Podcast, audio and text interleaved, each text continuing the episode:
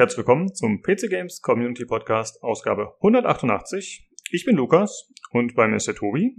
Hallihallo. Und außerdem der Hans. Ja, hallihallo und wunderschönen Dank für die Einladung. gerne, gerne. Okay, ähm, ja, wir sprechen heute, deswegen bist du auch da, Hans, äh, beziehungsweise wir kennen dich als Batze im Forum auch. Du bist heute da wegen Diablo 2 Resurrected, das hast du gespielt und Tobi auch, da sprechen wir drüber. Außerdem haben wir noch Severed Steel, das habe ich gespielt und noch diverse News. Aber ich würde sagen, wir sprechen erstmal darüber, was wir zuletzt gespielt haben. Beziehungsweise wir machen es ja immer so, wenn wir Gäste zum ersten Mal da haben, dann äh, fragen wir, was, äh, womit diejenigen so angefangen haben. Also Hans, was war das so? Was waren deine ersten Systeme, worauf du gespielt hast und was sind so deine Top 3 Games? Ja, die ersten Systeme, ja, angefangen, äh, wie viele auch. Eventuell, ja, habe ich mal mit dem sogenannten Brotkasten, also den C64er, äh, ich glaube, den sollte man auch kennen, ja, von dahin zum 128er, dann kam so langsam der PC, äh, das war so Anfangszeiten, ja, stand ich irgendwie so auf ähm, ja, Flugsimulation irgendwie, also heutzutage überhaupt nicht mehr. Ja, das hat sich dann äh, zu irgendwie welchen Managerspielen etc. etc. Racing Games und ja, irgendwie kam ich dann auch mal zu Diablo und überhaupt zu Blizzard und Warcraft etc. etc. Und das hat sich dann so ja hingezogen. Shooter kam dann noch rein und wie das nun mal damals so vor weit über 20 Jahren so der Fall war, gab es dann ja noch äh, Netzwerkpartys, die gibt's ja heutzutage gar nicht mehr. Das äh, läuft ja alles nur online. Ja, und das mal so ganz äh, schnell und kurz. Äh, meine Lieblingsgames, ähm, ja, das sind natürlich ähm, Racing Games, World of Warcraft und natürlich Diablo. So mal in die kurze, ja, schnelle Übersicht. Shooter spiele ich so gut wie überhaupt nicht mehr, äh, weil da ist alles ähm, ja online gezwungen, also richtig gute ähm, Offline-Shooter hm, muss man suchen mit einer mhm. kleinen Story eventuell. Also ich bin da äh, ziemlich weit raus. Ne? Managerspiele war äh, früher auch mal ein ziemlich großes Ding von mir. Ähm, ist es auch nicht mehr. Also ich spiele noch äh, ja alte Managerspiele, den Bundesliga-Manager Hattrick zum Beispiel. Äh, ja, ab und zu schmeiße ich auch noch mal Anstoß, Anstoß 2, Anstoß 3 rein. Äh, das hat sich dann aber auch mit erledigt. Ja, ansonsten noch, eben, wie gesagt, Racing Games, Assetto Corsa, Assetto Corsa Competizione, äh, ja, Grand Prix Legends, auch ein uraltes Spiel, äh, ist immer noch Hammer. Und äh, ja, das mal so als kleinen Überblick. Ja, ist doch schon mal ganz gut. Okay, danke. Ähm, ich habe jetzt die Woche in die Age of Empires 4 Technical Beta reingespielt, oder wie das hieß, und du glaube ich auch, ne? Ja, ich hatte da mal kurz reingeschaut, hab da die äh, sogenannte äh, Demo gespielt, das Tutorial durchgespielt und ja, die Eindrücke sind hm, ein wenig ja hoch und äh, nicht ganz so hoch. Ja, ähm, also ich war erstmal überrascht, dass ich überhaupt spielen konnte, denn ich habe keine Lust auf den Microsoft Store gehabt und dann hat der Sterling mich auf dem Discord darauf hingewiesen, dass man es auch über Steam spielen kann tatsächlich. Und ja. das genau habe ich dann gemacht und ich muss sagen, ich fand die Grafik vorher absolut annehmbar. Also ich habe mehrere Leute gehört, die sich darüber beklagt haben, wie das Ganze aussehen würden und ich habe da eigentlich kein Problem gesehen, aber ich muss zugeben, als ich es dann selbst gespielt habe auf meinem eigenen Rechner und nicht nur im Stream oder im Video gesehen habe, war ich dann tatsächlich doch auch ein bisschen enttäuscht. Also ich finde, das ganze Design ist schön, der Stil ist nett gemacht, so, das ist alles okay. Aber die, hm, die Grafik an sich ist echt nicht so toll. Also das ist alles recht verwaschen. Ich finde, die Texturen könnten ein bisschen schärfer sein. Na, ich bin da nicht so ganz zufrieden, muss ich sagen. Wie hast du das gesehen? Äh, sehe ich ähnlich so. Also die Grafik von der Spielwelt, von der Spielumgebung, die Gebäude etc. fand ich okay erstmal, aber hm, einen großen, einen riesengroßen Schluck auf habe ich bekommen, äh, wenn man sich die Einheiten etwas sehr angeschaut hat. Also das ging für mich in 2021 überhaupt nicht. Das war nix war da. Ne? Wie du auch selbst sagst, äh, verwaschen, äh, Schärfe. Ich habe da überhaupt keine Schärfe gesehen. Also äh, da muss ich sagen, nee, das geht überhaupt nicht. Und ich weiß jetzt auch nicht, ähm, ob das jetzt ein komplettes neues Spiel wird mit eigenständiger Story etc. etc. Ähm, für mich war das dann eher so, äh, ja, äh, Age of Empires 2 in einer etwas schöneren Grafik.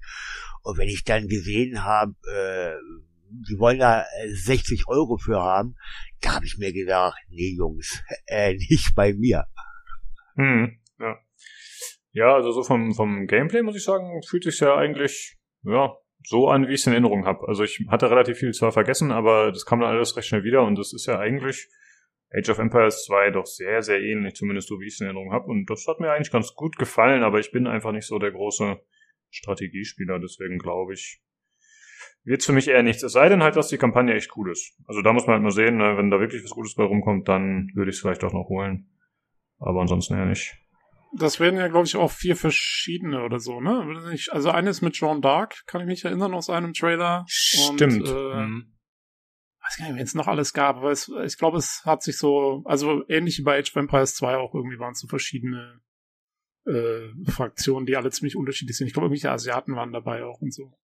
Ja, das kann sein, dass es dann so verschiedene Feldzüge gibt, das stimmt, ja. ja. Da muss man ja, gucken. Muss man ich wundere mich ja, dass die, dass ihr sagt, irgendwie die Umgebungen wären recht gut gewesen, aber die Einheiten nicht. Das ist irgendwie etwas merkwürdig, oder nicht? dass irgendwie der eine Teil ganz gut aussieht und der andere auf einmal nicht mehr. Irgendwie als wären zwei Teams dran gesessen oder so vielleicht. Nee, also die, ich finde, die, der Stil war in Ordnung äh, von den Gebäuden und so, das Design und Einheiten auch. Bei den Einheiten ist es mir ehrlich gesagt nicht so spezifisch aufgefallen, aber ich habe auch selten so rangezoomt, ich glaube gar nicht. Aber die, einfach die ganzen Bodentexturen und so alles, ach, generell einfach sehr verwaschen. Ist ach so, okay. so ein schöner Look. Ja. Stilistisch fand ich es absolut okay. Ja, also vom Style her und wie es allgemein aussieht, war das schon in Ordnung. Muss ich auch so sagen. Ne? Aber ja. ja, es fehlte irgendwas. Also irgendwie hat das nicht so den, den äh, richtigen Drive gegeben, will ich mal sagen. Ne? So, boah, und boah, ist das super oder irgendwie sowas. Ne? Und so, mh, hm. klasse gemacht. Ne? Also irgendwas fehlte da, halt der letzte Kick irgendwie. Genau, genau. Ja, ansonsten äh, bin ich einfach mal gespannt, was sich bei dem Spiel, also das war ja jetzt nur äh, gegen andere Menschen oder eben so Skirmish, ne? Das war ja kein Kampagnenteil oder so. Ich bin einfach mal gespannt, ob sich da ein E-Sport draus entwickelt. Also ich meine, Age of Empires ist ja doch ziemlich kompetitiv tatsächlich, die älteren Teile. Und damals war halt E-Sports noch nicht so ein Thema, ne? Und StarCraft 2 ist meines Wissens eigentlich so das letzte Strategiespiel, was da wirklich angesetzt hat und Erfolg gefeiert hat. Und das wird ja sogar bis heute noch gemacht, wenn auch im deutlich kleineren Rahmen wohl als früher. Und das würde mich schon interessieren. Das würde ich mir dann, glaube ich, auch anschauen, unabhängig davon, ob ich spiele oder nicht. Hm. Ja, ja und dann vor allem, äh, ob sie den Editor wieder mit einbauen. Also Age of Empires hatte ja schon immer einen ziemlich großen Editor mit drin, wo man also ziemlich viel selbst machen konnte. Da bin ich gespannt, ob sie das wieder mit einbauen.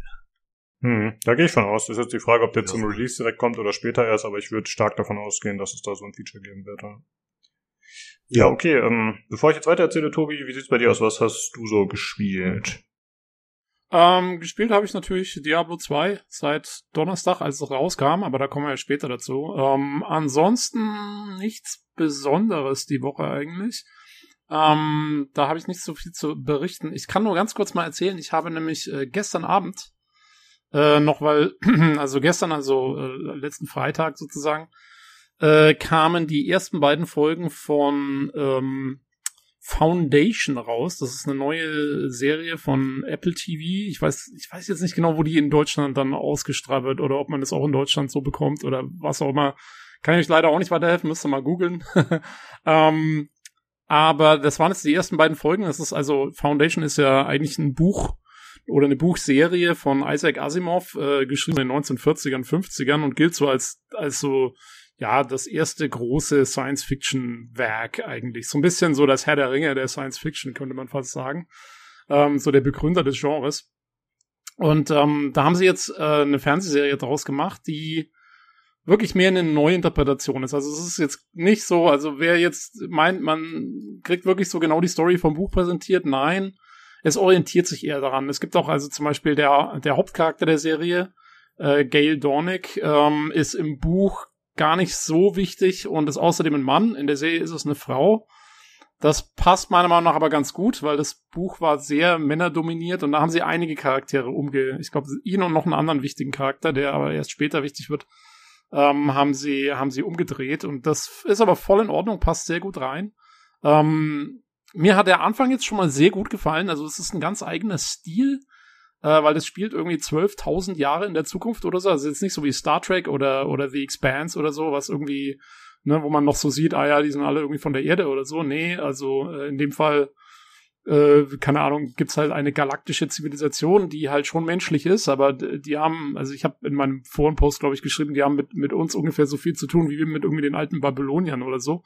ähm, also die sind völlig anders drauf und, und haben ganz andere soziale Werte und Connections und so. Und ähm, ist aber, also ich finde, wenn man sich damit abfindet, dass es nicht eine Nacherzählung des Buches ist, ähm, finde ich sehr gut. Also äh, es ist mal wieder ein bisschen mehr ein Science-Fiction-Drama. Es ist nicht komplett auf Action getrimmt, es ist so ein bisschen, ja, ein bisschen verkopft teilweise, aber finde ich eigentlich sehr gut. Ähm, und und ähm, ja, man muss jetzt mal gucken, wie es weitergeht. Leider war die, also sie haben die ersten zwei Episoden rausgebracht und die zweite Episode fand ich leider nicht mehr ganz so gut wie die erste. Die erste war echt toll. Und die zweite ist jetzt, naja, hat sich so ein bisschen fast verfahren oder es sind so, so ein paar Kleinigkeiten drin, die mich so ein bisschen genervt haben teilweise. Und jetzt hoffe ich mal, jetzt kommen über die nächsten Wochen kommen die nächsten Episoden und ich hoffe mal, dass, ähm, dass sie zumindest das Niveau halten können jetzt. Also ich meine, die zweite Episode ist schon immer noch cool. Ähm, und wenn sie auf dem Niveau bleiben können, ist es cool. Wenn es weiter bergab geht, wäre es schade. Äh, bin ich mal echt gespannt. Aber cooler Anfang. Also wer irgendwie äh, das hinkriegen kann, sich das anzuschauen und Science Fiction mag und auch gerne mal so ein bisschen mehr Drama-orientierte Science Fiction, ähm, kann ich empfehlen. Ist, ist, ist echt glaube ich, also ist ein Start von einer coolen Serie. Ja, also die Serie selbst sagt mir jetzt wenig bis überhaupt nichts. Aber als Science-Fiction-Fan, Isaac Asimov, das ist natürlich ein Name, der, ja, ich würde mal sagen, äh, ziemlich viel Gewicht auch hat in der Science-Fiction. Genau, der, ne? der gilt ja, ja, so als Begründer fast eigentlich des Genres eben. Mit ja, dem, ja, ja, absolut, absolut, ja. Also da werde ich mich mal schlau machen und mal schauen, wo ich das herbekommen kann. Das hört sich sehr interessant an. Ja, guck mal, ich habe auch im Forum und äh, kann ich auch nochmal jetzt für den Podcast verlinken, ähm, habe ich einen Trailer mit reingestellt. Da kann man sich zumindest schon mal einen Eindruck machen, wie das Ganze so aussieht. Und ähm, so, weil ich finde es, also visuell finde ich es auch total beeindruckend. Das ist auf jeden Fall auf praktisch auf Kinoniveau. Also die haben da ordentlich Kohle reingebuttert, auch in die Effekte und weiter und so fort. Ja, das mhm. hört sich super an. Werde ich mal ja. reinschauen. Jo. Also ich hatte mal nachgeschaut gerade parallel, das gibt's auch in Deutschland bei Apple TV Plus. Ja, okay. Ja, ich hab's jetzt dieses Jahr sowieso gehabt, wegen meinem, weil ich, ich habe mir ein neues Telefon gekauft und dann kriegst du das irgendwie ein Jahr dazu, hast es damals irgendwie gekriegt und deswegen hatte ich das jetzt. Ähm, ja, wenn man es nicht hat, ich jetzt schon zu sagen, ob es sich lohnt, sich dafür mal ein Abo zu holen für einen Monat oder so. Naja, ich, ich werde vielleicht noch mal was drüber erzählen, wenn die Staffel durch ist und dann kann, kann man sich ja überlegen, ob man sich's anschaut. Äh, dann kann man es ja auch dann auf einmal anschauen so und, und, und dann hm. muss man ja nur einen Monat abonnieren oder so. Äh, genau, dann können wir ja nochmal ja, sollen jo. wohl erstmal zehn Episoden sein für die erste Staffel. Genau. Ich habe seit Jahren bei mir rumliegen die äh, Foundation-Trilogie nie gelesen. Ja. Äh, aber das ist ja dann in dem Fall tatsächlich gar nicht so schlimm, wenn ich dich verstehe. Also ich könnte trotzdem die Serie schauen, obwohl ich das Buch noch nicht gelesen habe und dann könnte ich später das Buch immer noch lesen, ohne mir jetzt äh, alles zu spoilern quasi. Wenn das um, ähm. so ein bisschen eigene Geschichte ist, oder? Naja, also das Grundprinzip spoilerst du dir schon, weil das übernehmen sie schon. Also die erste Episode ist sogar noch relativ nah am Buch dran, an den ersten paar Kapiteln vom Buch und dann, dann driftet es so ein bisschen weg. Ähm, ähm, ich bin mal gespannt, wie sie jetzt noch weitermachen. Also das Buch enthält sehr viele Zeitsprünge, weil in dem Buch geht es mehr so um gesellschaftliche Entwicklungen und sowas, mehr als um Charaktere.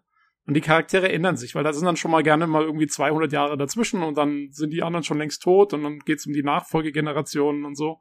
Das kannst du natürlich in so einer Serie nicht machen. Da musst du ja irgendwie Charaktere einführen und, und, und die müssen ja irgendwie wiedererkennbar sein fürs Publikum und so. Und deswegen haben sie sich jetzt da ein bisschen länger in diesem ersten Zeitraum schon aufgehalten. Und naja, ich muss mal abwarten, wie es weitergeht. Also, da bin ich mir noch nicht so ganz sicher. Ähm, ich, ich würde, also wenn du das Buch nicht kennst, glaube ich, kann man sich die Serie locker anschauen. Ich habe schon einige schlechte Reviews jetzt gelesen von Leuten, die das Buch halt kennen und die gesagt haben, oh, die Serie ist furchtbar, weil die das Buch nicht respektiert.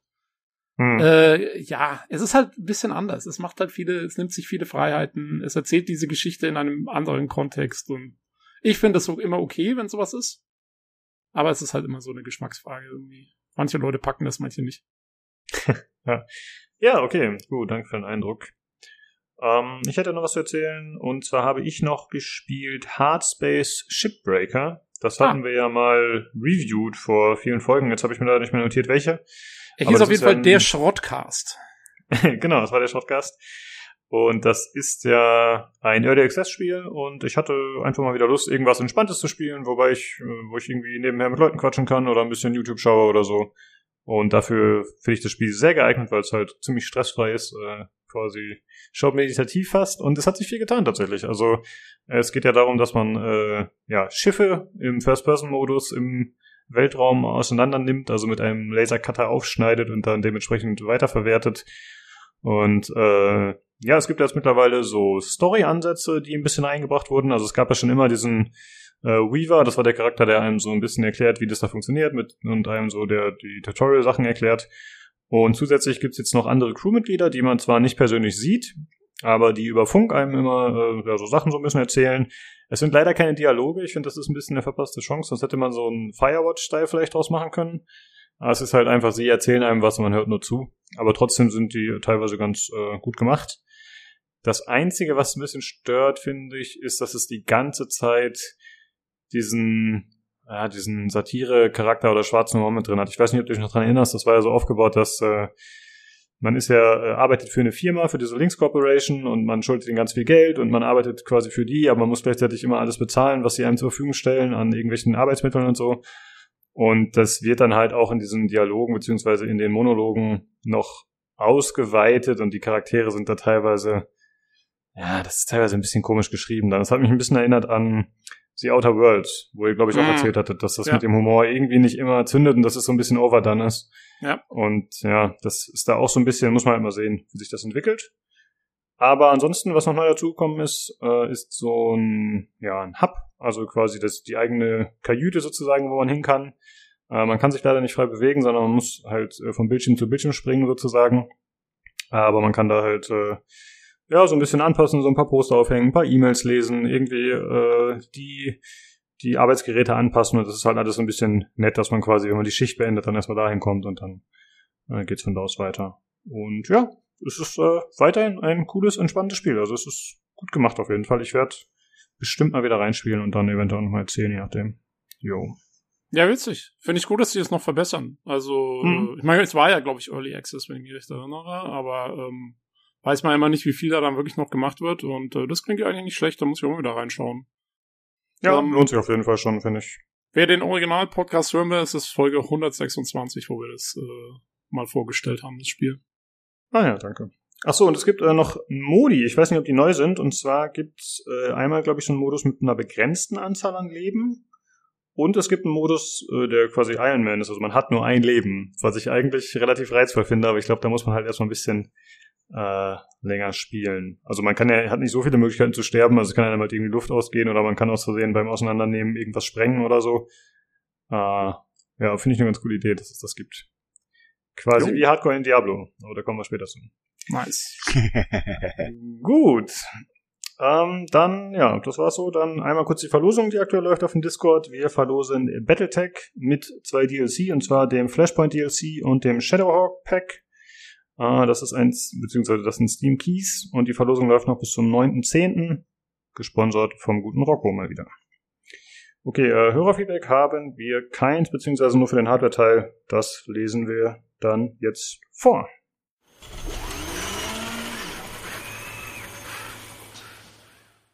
Hallo, da bin ich wieder und bei mir ist einmal der Jan. Ja, hallo. Und der Nino. Servus. Hallo. Ah, wir haben heute diverse Sachen. Wir haben einmal Hörerfeedback für den Hardware-Teil. Außerdem habe ich eine neue Tastatur, zu der ich was erzählen werde. Und ihr habt auch noch diverse Themen. Unter anderem geht es ums Linux-Rechner, seinen RAM und noch diverse andere Geschichten. Ähm, ach so, die Tastaturverlosung, Nino. Die haben wir jetzt hier gar nicht stehen. Warte mal, die läuft doch noch, ne? Da muss ich mal die läuft noch.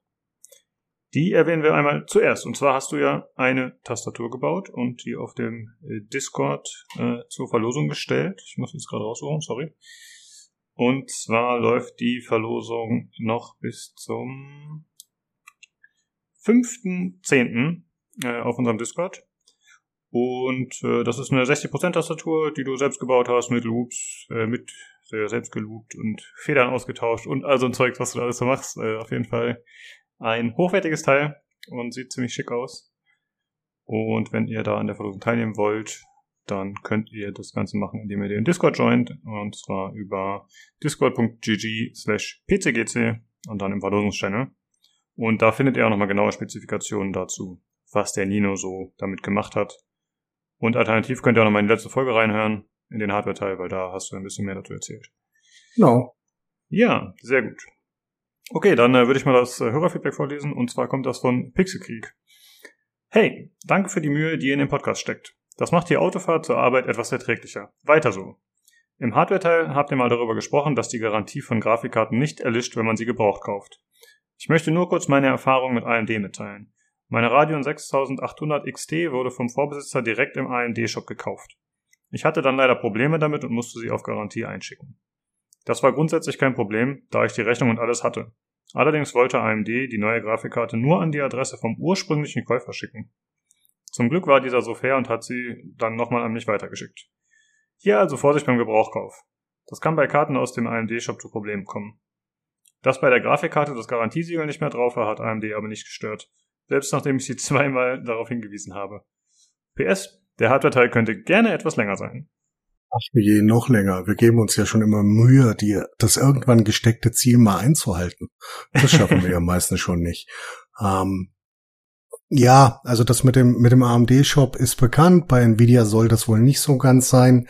Ähm, meistens hast du ja, also, so hart das klingt, der, der Anteil derer, auf die diese spezielle Problematik zutrifft, ist relativ klein. Nichtsdestotrotz ist sie da. Das ist richtig. Wie man die umgehen könnte, wüsste ich jetzt auch nicht.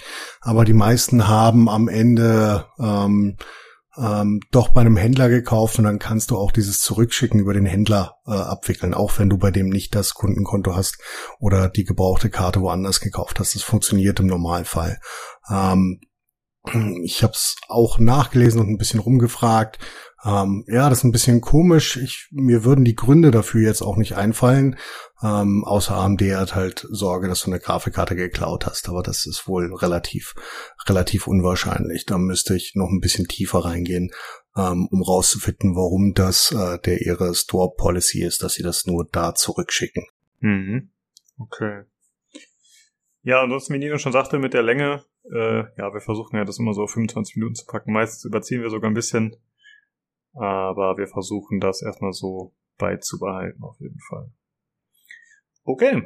Äh, ja, vielen Dank auf jeden Fall an dich für das Feedback und die Rückmeldung und äh, freut uns, dass dir der Hardware-Teil gefällt. Äh, dann würde ich sagen, kommen wir mal zu den anderen Themen und Jan, du fängst mal an mit den Sachen, die du auf der Agenda hast. Ja, ich würde ehrlich gesagt ungern über Arbeitsspeicher reden, wenn ich nicht gefragt wurde, was ich zuletzt gespielt habe. Ah, scheiße, ich hab's vergessen. Es steht hier drauf. Ach. Okay, ja, was hast du denn so gespielt? Schön, dass du fragst.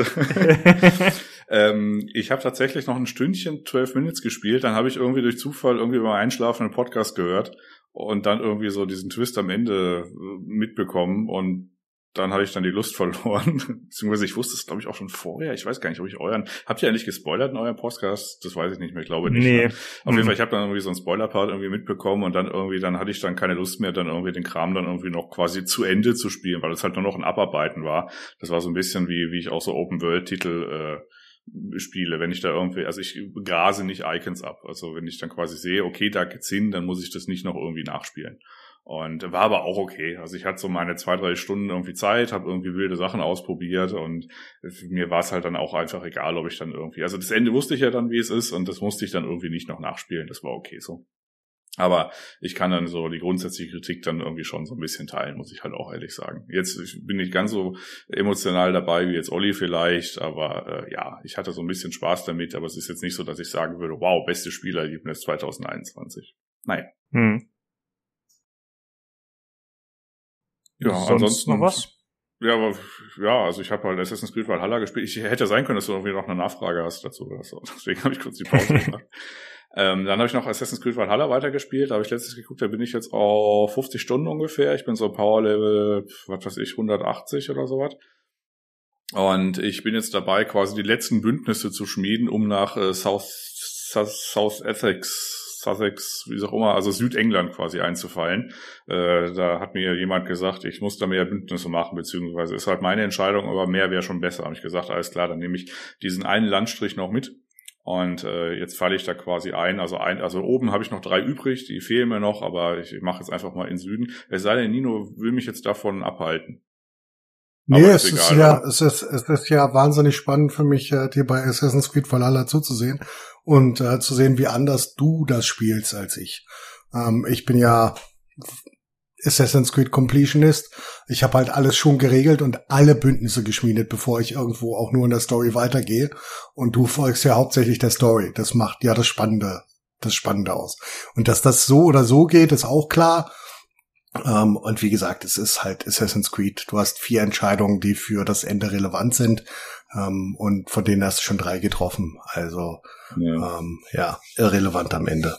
Okay, ja, es ist ein bisschen, ähm, also ich sag mal, ein bisschen Untiefe ist ja dabei bei diesen Assassin's Creed-Teilen, weil du hast halt irgendwie so ein ellenlanges Spiel und dann ist halt Story, also Story-relevant irgendwie so, so eine Entscheidung, die man so gefühlt im Nebensatz irgendwie getroffen hat. Und das ist dann schon immer so, müssen wir mal ein bisschen aufpassen, so, okay, ist das jetzt relevant, ist das nicht relevant, ne? Und naja, aber ansonsten spiele ich es tatsächlich so, wie du gesagt hast, also folge primär der Hauptstory und ich habe ja die Karte ausgeschaltet, so dass mir da nicht irgendwelche Icons so standardmäßig angezeigt werden, sondern ich mache das so, ich laufe halt über die Karte und wenn ich halt links und rechts irgendwie was sehe, dann laufe ich halt dahin und wenn ich was sehe, ist okay, wenn nicht, dann nicht. Ähm, die ganzen Mini-Stories, die finde ich immer noch ganz gut, die streue ich ab und zu ein. Das sind so kleine Weltereignisse, wo halt das irgendwie nicht getrackt wird. Ich habe jetzt irgendwie so, weiß nicht, so einen rothaarigen Typen irgendwie entführt, den habe ich dann quasi irgendwie zu der Frau 300 Meter weiter irgendwie getragen und die da ging es dann ans Pflügen. Und ähm, ich habe mit einem wahrsagenden Schwein gesprochen, als ich mich betrunken hatte. Ich habe ganz viel Eurolog gespielt und ja, das ist mal nett, äh, dass man so in der Welt dann so ein bisschen rumasen kann.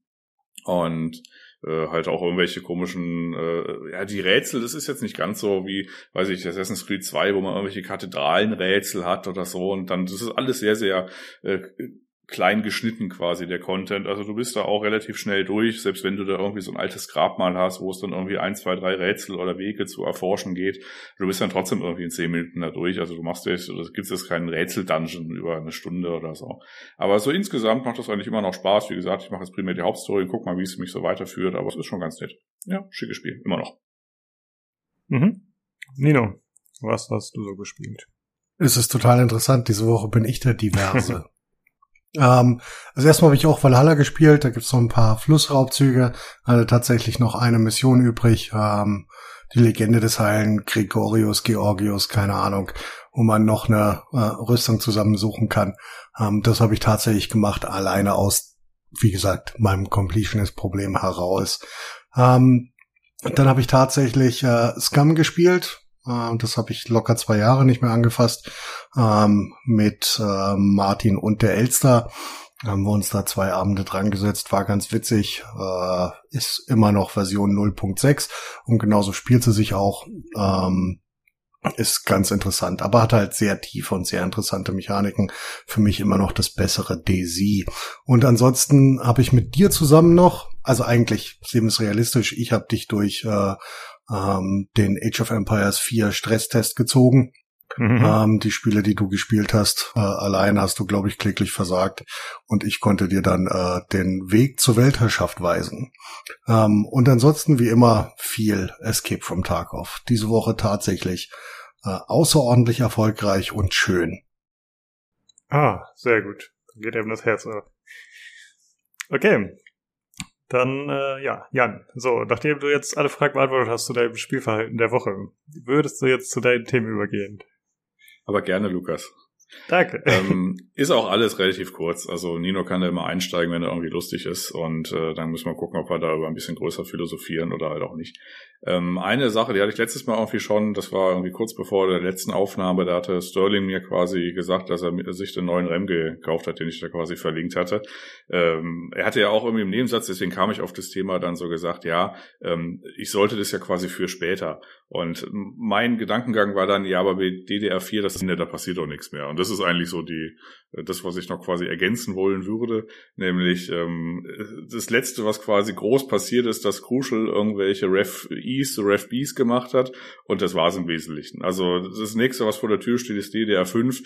Ähm, dann ist quasi DDR4 so halb aus der Tür raus. Das wird auch noch eine gute Zeit Überschneidungen geben, einfach weil, wenn da neue Module kommen, die haben dann die ersten Module, sind dann immer, es gibt halt also immer so Überschneidungen, die neuen Module, die haben dann irgendwie, weiß nicht, irgendwelche Timings, die halt irgendwie im Verhältnis dazu irgendwie so nicht ganz so straff sind, äh, wie jetzt irgendwie ausgefuchste oder ausgereifte DDR4-Kits. Und das wird so ein bisschen parallel äh, passieren. Aber ähm, ja, dann nur noch eigentlich drei Sätze zu, wenn man irgendwie auf so einer Geizhals-Seite unterwegs ist, die Qualität der Module, die kann man da jetzt, also da gibt's ja immer so diese CL-Varianten, beziehungsweise man hat irgendwie so eine Art äh, Zahl, sowas wie 3200, 3600 und dann noch irgendwelche äh, Latenzen und das ist meistens so in, in, also in vier Nummern angegeben. Ist auch relativ egal, was die Nummern sagen. Ich wollte eigentlich nur darauf hinaus, äh, zum Beispiel 3200 CL14 und 3600 CL16, die sind ungefähr vergleichbar und da gibt's halt diese, gerade bei Geizhals dieser Seite, Ja so einen äh, Wert in Nanosekunden und äh, der ist dann so, weiß nicht, bei 889 oder 873 oder sowas. Und äh, da kann man dann quasi so ungefähr anhaltsweise irgendwie sehen, okay, das ist quasi die Qualität äh, so. Also zum Beispiel, wenn man jetzt irgendwie ein 3600 mit CL16, 1616 gekauft hat, das wird ungefähr genauso performen wie das 3200er 14, 14, 14, äh, weil es halt so ein ähnliches Bin ist irgendwie von der Grundqualität her. Die Frage ist halt nur, wenn man halt keinen Bock hat, irgendwie mehr zu machen, als ein XMP-Profil einzustellen, dann kann man sich halt auch einfach das 1600er kaufen, was der Sterling gemacht hat und dann einfach da glücklich sein. Wenn man da jetzt noch irgendwie ein, zwei Tage investieren kann, kriegt man dann auch irgendwie die Subteile Timing signifikant runter, gerade bei BDI, was den Latenzen irgendwie äh, gut tut. Aber der Unterschied, das vielleicht auch noch mal zum Schluss, ist halt auch tatsächlich auch nur, wenn zum Beispiel im Far Cry 5 Benchmark die Min-Frames irgendwie von 103 auf 108 gehen. Das ist ungefähr so das Maß an, an äh, an Ausmaß, die man da quasi oder an Auswirkungen, die man da so erwarten kann. Ähm, nichtsdestotrotz ist es immer ein nettes Hobby, wenn man tatsächlich dann irgendwie da ein bisschen dran rumspielen kann. Und ja, ansonsten nur so die, äh, ich sag mal so eine Tierliste. Es gibt äh, ab einem gewissen Preisbereich, da ist es halt einfach äh, egal. Das ist so die Egal-Kategorie. Da kann man dann quasi einfach ein 32 äh, Gigabyte Kit irgendwie sortieren.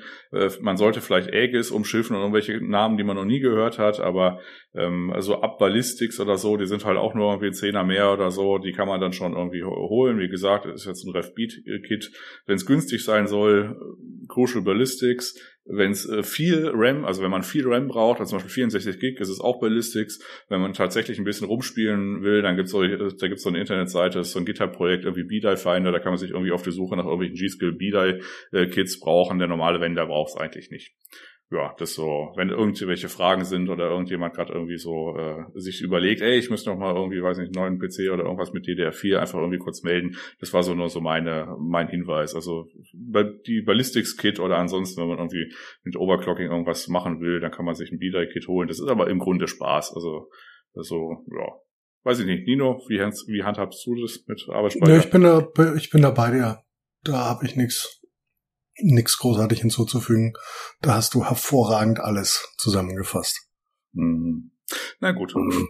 Ansonsten hatten wir so äh, das Randthema äh, Lüftermontage beziehungsweise ähm, besagter Sterling, glaube ich, hatte auch noch ein Video von Igor gepostet mit den P14s von Arctic, die ich da verbaut hat, primär, weil sie halt unfassbar günstig sind, die Lüfter. Und ich habe es halt mal ausprobiert, in der Hoffnung, dass sie okay sind. Die Antwort sind ja okay, aber ich betreibe auch die Dinger jetzt nur so bei Umdrehungen von, ich sag mal, 8 bis 900, es sei denn, das ist halt eine extreme Last, wie zum Beispiel ich Prime 95 oder so, im Spielbetrieb äh, lümmeln die einfach so auf 8 bis 900 Umdrehungen rum und da höre ich sie nicht.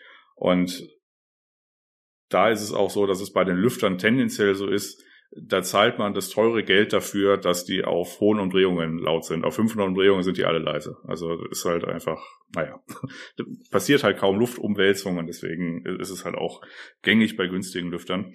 Ähm, die P14, die haben die Eigenheit, dass die ab einem gewissen Frequenzbereich anfangen zu brummen. Das ist, äh, ja, ist so. Äh, da wollte ich eigentlich nur darauf hinweisen, ähm, seit, weiß nicht, äh, ich sage immer Anbeginn der Zeit, aber seit irgendwie geraumen Jahren äh, schraube ich Lüfter eigentlich nicht mehr rein, sondern ich suche einfach Wege, die über die Entkoppler zu montieren. Das ist bei einem äh, Fantex P600S Gehäuse nicht ganz so einfach ähm, ich habe einfach unten quasi angefangen mit, äh, weil, also nicht ganz so einfach in, in dem Sinne, weil diese Entkoppler, von denen ich spreche, das sind kleine Gummifröpfchen und die äh, kann man da quasi in Lüfterlöcher an dem Blech und in die Lüfter stecken. Und dann sind die quasi vom Gehäuse mit dem Gummifropf verbunden, beziehungsweise eben nicht verbunden, sondern entkoppelt. Also das heißt, die halten da zwar, aber die haben jetzt quasi keine Vibrationsübertragung in der Gestalt, wie als wenn ich die fest an das Gehäuse schrauben würde. So. Und diese kleinen Gummidinger, die haben halt bei dem, in meinem Fall dem Fentex-Gehäuse das Problem, also das Problem, dass die halt eine Schiene haben und die äh, rutschen dann quasi runter, bis sie am Boden sind. Und da habe ich einfach zwei von den Dingern genommen, die ja quasi unter den untersten Lüfter getan äh, und dann quasi den nächsten montiert, also den mittleren, da quasi auch noch mal so ein kleines Gummiding zwischen zwei Lüfter getan und dann den dritten halt auch noch mal äh, entkoppelt mit diesen Lüftern und dann sind die halt, ich sag mal, schwimmend gelagert und äh, da lösen sich schon ganz viele Vibrationsgeräusche dadurch, wenn man das halt macht. Äh, ich habe mir vor Jahren mal von Inline, das gibt's ab und zu mal im, äh, weiß ich, bei Mindfactory für 16 Euro oder so, ein 100er Pack geholt, da zehre ich immer noch von und das ist jetzt eigentlich nochmal, also wenn einem irgendwelche Vibrationsgeräusche stören oder so von den Lüftern, dann äh, ist die Montage mit in Kopplern, äh, die kann dazu äh, führen, dass es quasi besser wird. Ähm, dazu, dazu nur relativ einfach. Ähm, Lüfter, die, die mehr kosten, ähm, haben meistens Entkoppler dabei, in welcher Form auch immer. Gibt welche, die schiebst du über die Ecken. Ähm, Lukas braucht nur mal kurz nach links gucken. Ähm, der hat äh, äh, relativ teure Lüfter drinne. Ähm, die sind äh, entkoppelt über ein ja, ein, ein Gummifropfen an den Enden. Ähm, die sind trotzdem eingeschraubt. Ich bei bei Radiatoren, die ja bei mir in jedem PC irgendwie verbaut sind, in welcher Form auch immer, ähm, geht das halt nicht, musste halt trotzdem festschrauben und deswegen kaufe ich da meistens äh, Lüfter, die schon eine M-Kopplung in welcher Form auch immer dran haben. Ansonsten ist die Empfehlung auch, äh, wie sie angegeben habt, wenn ihr irgendwelche günstigeren Lüfter kauft, ähm, logischerweise, je langsamer die laufen, desto leiser sind sie. Und ähm, wenn die irgendwelche höheren ähm, ja, Vibrationsgeräusche haben, dann halt mit Entkopplung. Und die kosten auch nichts, ein Packen äh, Endkoppler kostet 30 Cent für vier oder acht Stück. Ja. Ähm, dann, ich weiß gar nicht, ob wir das letzte Woche so im Detail ausgesprochen haben, da eigentlich nur so die Empfehlung, weil ich ähm, bezogen auf den Hardware-Info-Screenshot irgendwie von Bernhard über seiner, bei seinem Faltabenteuer irgendwie gesehen hat, dass die Lüfter irgendwie sonst wie eingestellt sind.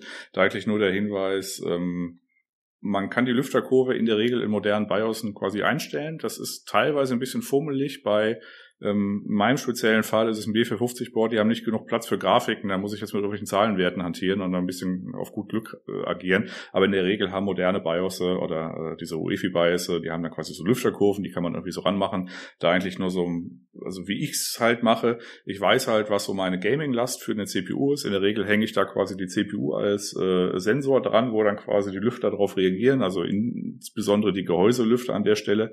Und da ist es bei mir so, dass ich das so vorgehe, vorgehe, dass ich quasi weiß, okay, die geht im Idle die CPU macht die irgendwie so bei 30 Grad bis 44 rum. Äh, wenn irgendwie Windows-Updates installieren, dann geht's natürlich mal hoch, aber wenn ich jetzt nicht spiele oder so, dann laufen die Lüfter irgendwie mit 300 Umdrehungen und dann höre ich die nicht. Aber sobald ich quasi in diesem Spielebereich komme, dann habe ich dann so ein Plateau.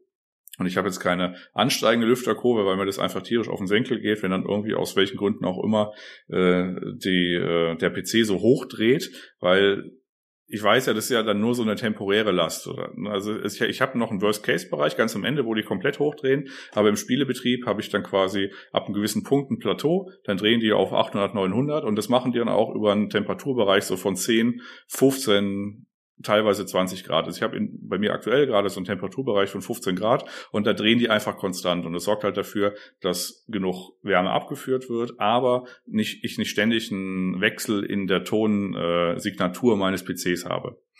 Ja gut, du hast eine Wasserkühlung. Ich glaube, die Frage übrig ist ein bisschen, die drehen sowieso alle so einigermaßen gleich, ne? Naja, nicht ganz. Ich habe es halt aufgrund der Gehäusekonstruktion gestaffelt.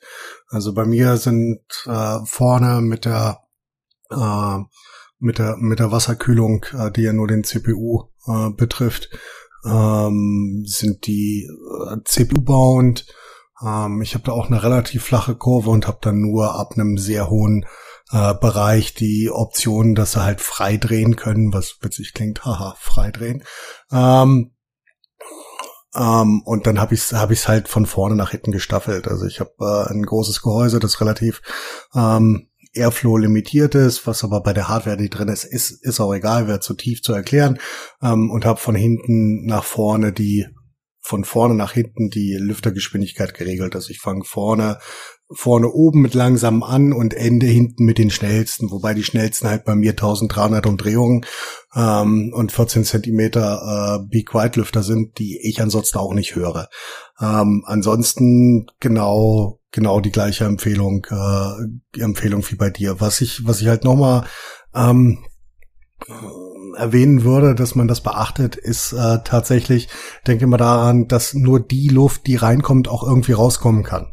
Ansonsten ziehen die Lüfter, die, wenn die mehr Luft nach außen transportieren, als reinkommt, ziehen diese Lüfte diese Luft irgendwo anders her.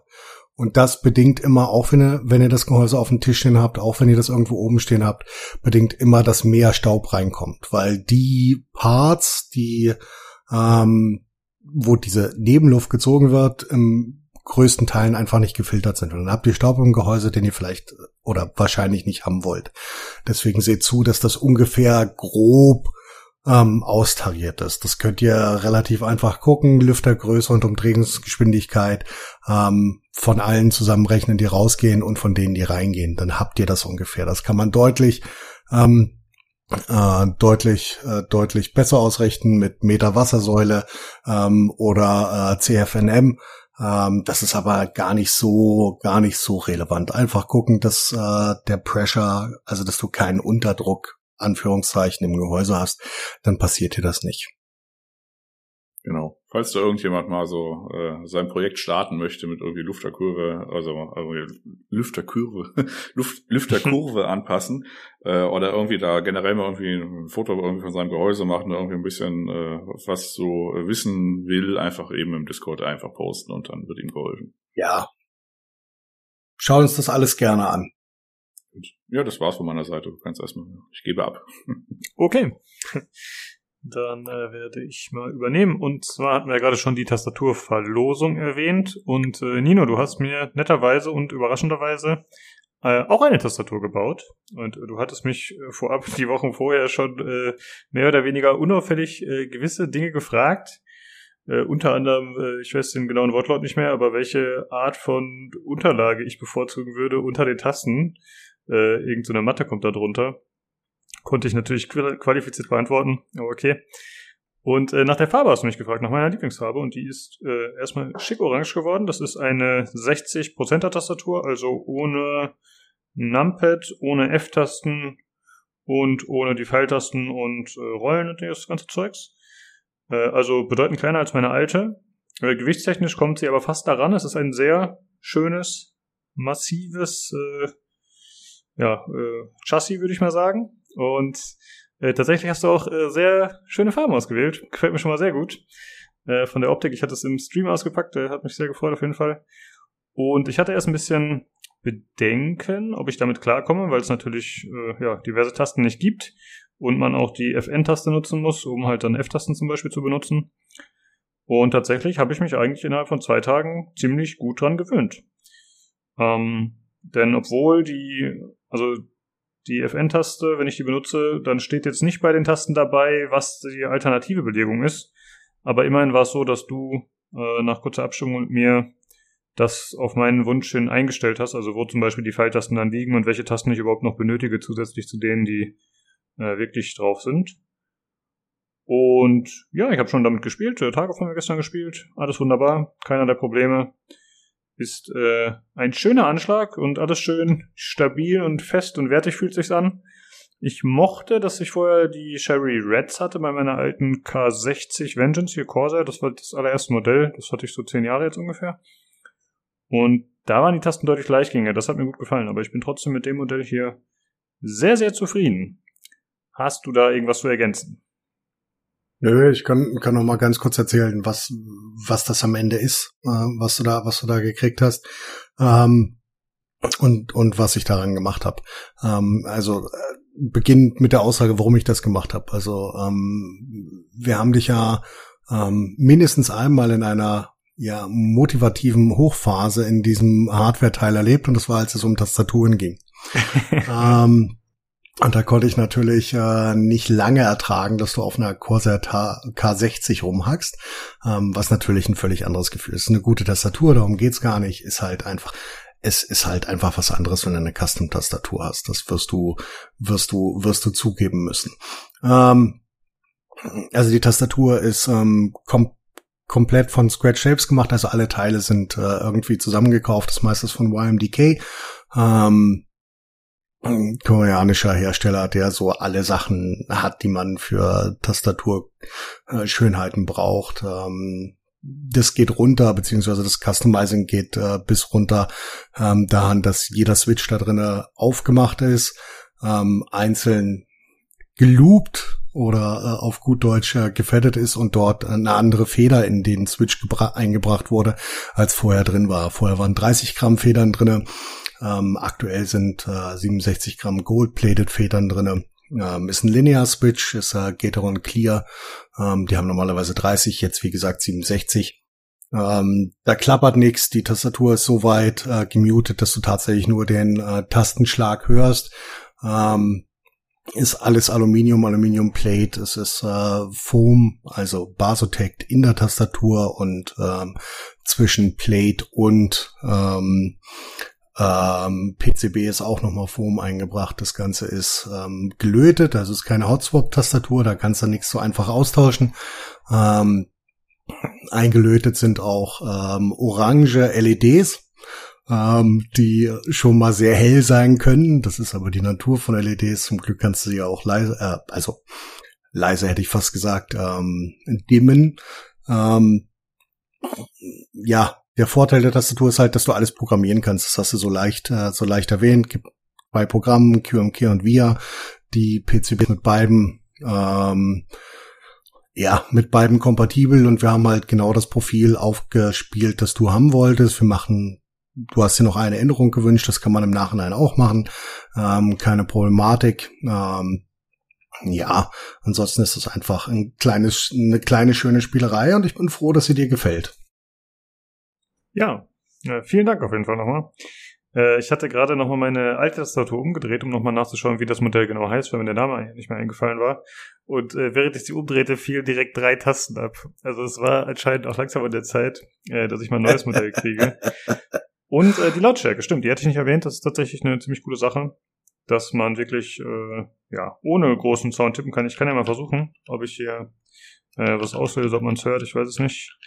Aber Ganz ist, leise. Äh, genau, also es ist auf jeden Fall deutlich leiser als früher und auch ein anderer Sound. Ja, ja, das ist halt, ist, ist halt ein Gefühl, was du von einer mechanischen Tastatur, wenn du die Gaming-Tastaturen gewöhnt bist, einfach nicht kennst. Du hast hm. keinen, du hast, du hast keinen Klappern, du hast keinen, keinen harten Anschlag, sondern das ist alles sehr, sehr sanft und ja, einfach, ja, schwer, schwer zu beschreiben. Ja, ja, ist auf jeden Fall ein tolles Geschenk. Hm, bitte? Ja, das kann ich ein bisschen äh, unterstreichen. Also ich habe ja quasi so die, äh, äh, jetzt nicht die Variante, sondern so eine äh, Keychron ähm, ja, 97% Tastatur und habe irgendwie so ein paar PBT-Caps irgendwie noch reingemacht. Und äh, selbst da ist es so bei der, also ich hatte ja vorhin eine Shakun-Tastatur, die ist ein bisschen klapprig. Die guckt mich jetzt auch ganz traurig an von meinem anderen Arbeitsplatz, wo ich so Webinare und Homeoffice-Sachen mache. Und ähm, alleine bei der PIN-Eingabe von dem Windows irgendwie hochfahren, das ist schon befriedigend, wenn es so klack, klack, klack, klack. Also das macht ja nicht klack, das macht ja eher so ein, so ein dumpfes so. Geräusch. Ja.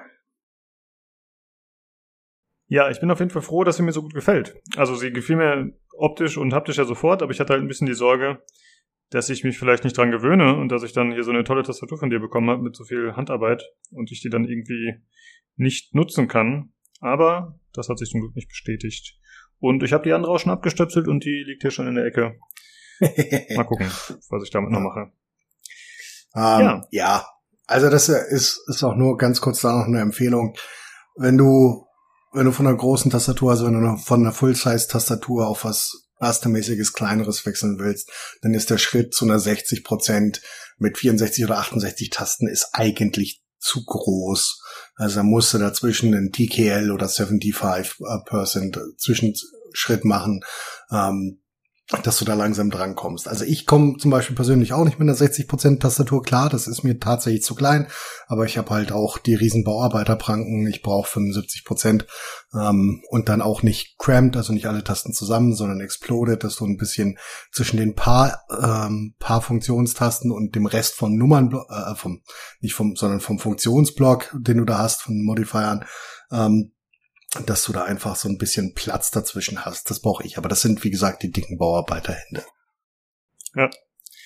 Ja, wie gesagt, vielen Dank nochmal. Cooles Teil auf jeden Fall. Und wenn ihr vielleicht auch Interesse habt an so einer schönen selbstgebauten Tastatur, dann nehmt an der Verlosung teil. Okay, ähm, das war der Teil und äh, Nino, du hast auch noch zwei, drei kleine Sachen für uns, ne? Ach, ganz, ganz, ganz kleine Sachen. Eine Sache, die ich witzig fand, und zwar hat äh, Team Group eine wassergekühlte SSD ähm, Gen 4 äh, vorgestellt mit einem 100, mit einer 120er ERO hinten dran.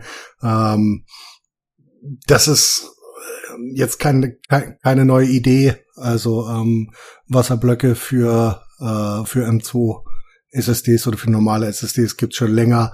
Ähm, das Besondere daran ist halt einfach, dass die für längere Zeit den Topspeed halten können. Hier bei der ähm, Team Group tatsächlich bis äh, 7400 MB beim Lesen, was für ähm, Gen 4 eigentlich eins drüber ist.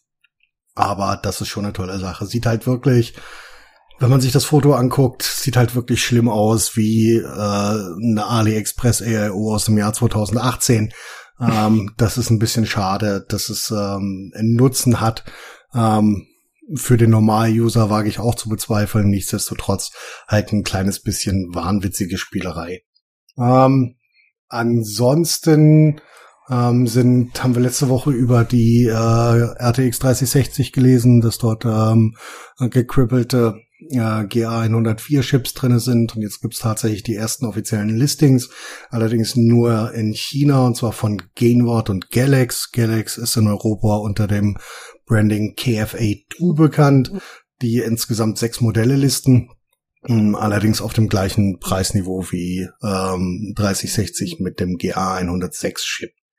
Ähm, dann so als letztes der weit und weltbekannte ähm, ja, Tech-Liga Copite 7 Kimi Wahnsinn, krasser Name auch, der zumindestens im Bereich der Ampere-Karten bisher eine relativ hohe Trefferrate äh, mit seinen Leaks hatte, hat er die ähm, Spezifikationen der Superreihe, die nächstes Jahr kommen sollen, äh, geleakt, hat aber selber in dem gleichen Post schon Zweifel daran ähm, äh, geäußert, weil zum Teil ähm, die Daten so nah an den aktuellen Karten sind, dass äh, du dein eigenes Line-up zerstören würdest, wenn du Nvidia wärst.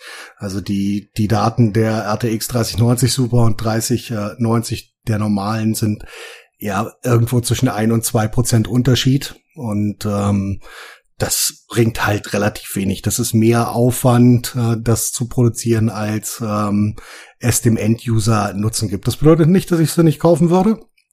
Ähm, aber die Wahrscheinlichkeit ist doch relativ gering. Ein bisschen anders sieht's bei den ähm, bei den äh, 3070er und 3080er Modellen aus. Da hast du ein bisschen höheren Leistungszuwachs theoretisch von den Daten, die herkommen.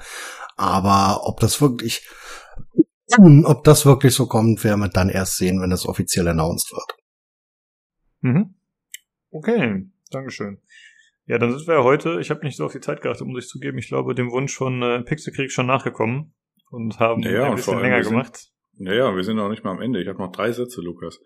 Nämlich, Okay, hau raus. Der erste Satz ist, äh, von TechPower gibt es das kleine Tool GPUZ, das kann jetzt quasi auch die Low-Hash-Rate-Varianten erkennen. Das ist so ein kleines Tool, wo so äh, Grafikkarteninformationen ähm, rausgelesen werden können und wo man zum Beispiel auch das Grafikkarten äh, VBIOS äh, damit abspeichern kann. Das zweite ist, dass äh, Computerbase mal so einen kleinen, äh, Pri also einen kleinen Test irgendwie gemacht hat, nämlich mit einer Leistungsaufnahme nicht am Limit, wahrscheinlich aus dem Gedanken herausgefunden, dass aktuelle Grafikkarten eh mal das dusselige Power, Power Limit laufen, wenn man sie quasi irgendwie so, weiß nicht, Doom 4K oder sowas spielt.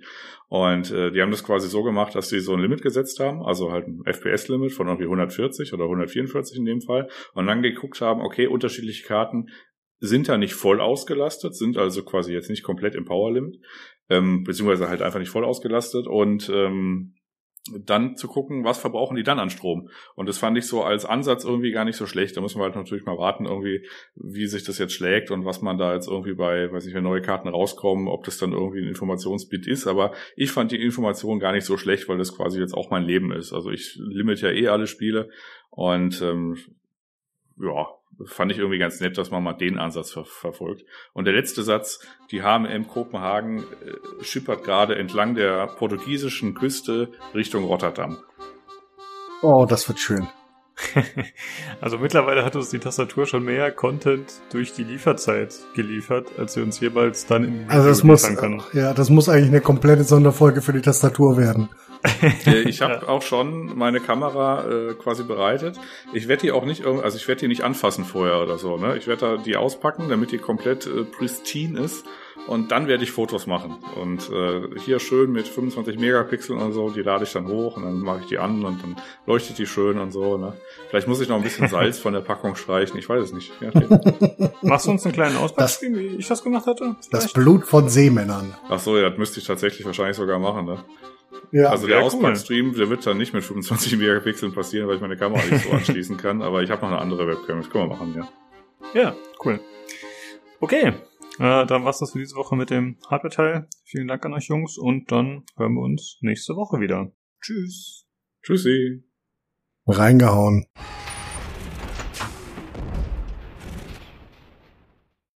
Alles klar. Das war der Hardware-Teil. Und wir kommen zu den News, zu den Short News. Äh, zum einen gibt's News zu Total Warhammer Total War, Warhammer 3. Das wurde verschoben auf äh, Early 2020 heißt es, also wird dieses Jahr nichts mehr. Äh, wurde tatsächlich mal nicht mit Corona begründet. Äh, es hieß nur, sie wollen das bestmögliche Spiel machen. Ist ah. auch beliebt. Ah, die andere Variante. genau. Der war gut. Du meintest Und, übrigens, äh, du meinst Early 2022, oder? Weil du hast. Oh ja. Also 2022. Genau, habe ich 2020 gesagt? Sorry. Ja, ja äh, genau. Sie haben es rückwärts okay, okay. genau.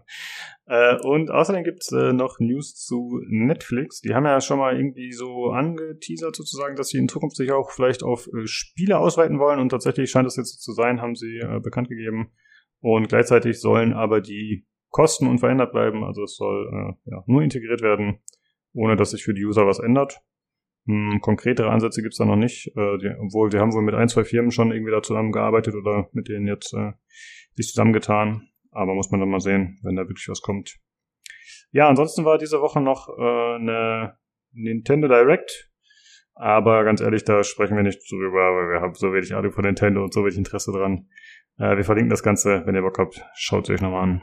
Jo, sie haben, glaube ich, äh, also wer die Computech Podcasts hört, äh, ich glaube, die haben drüber gesprochen, sowohl im Games aktuell als auch im Nintendo Podcast. Also da kann man das alles äh, ja. sich zur Genüge reinziehen. Genau, oder der Nintendo Podcast, der ist wahrscheinlich eine gute Adresse dafür. Okay, dann äh, kommen wir zu den anderen News. Es gibt mal wieder die obligatorischen Activision Blizzard News. Äh, und zwar oh. gibt's wieder einige Sachen.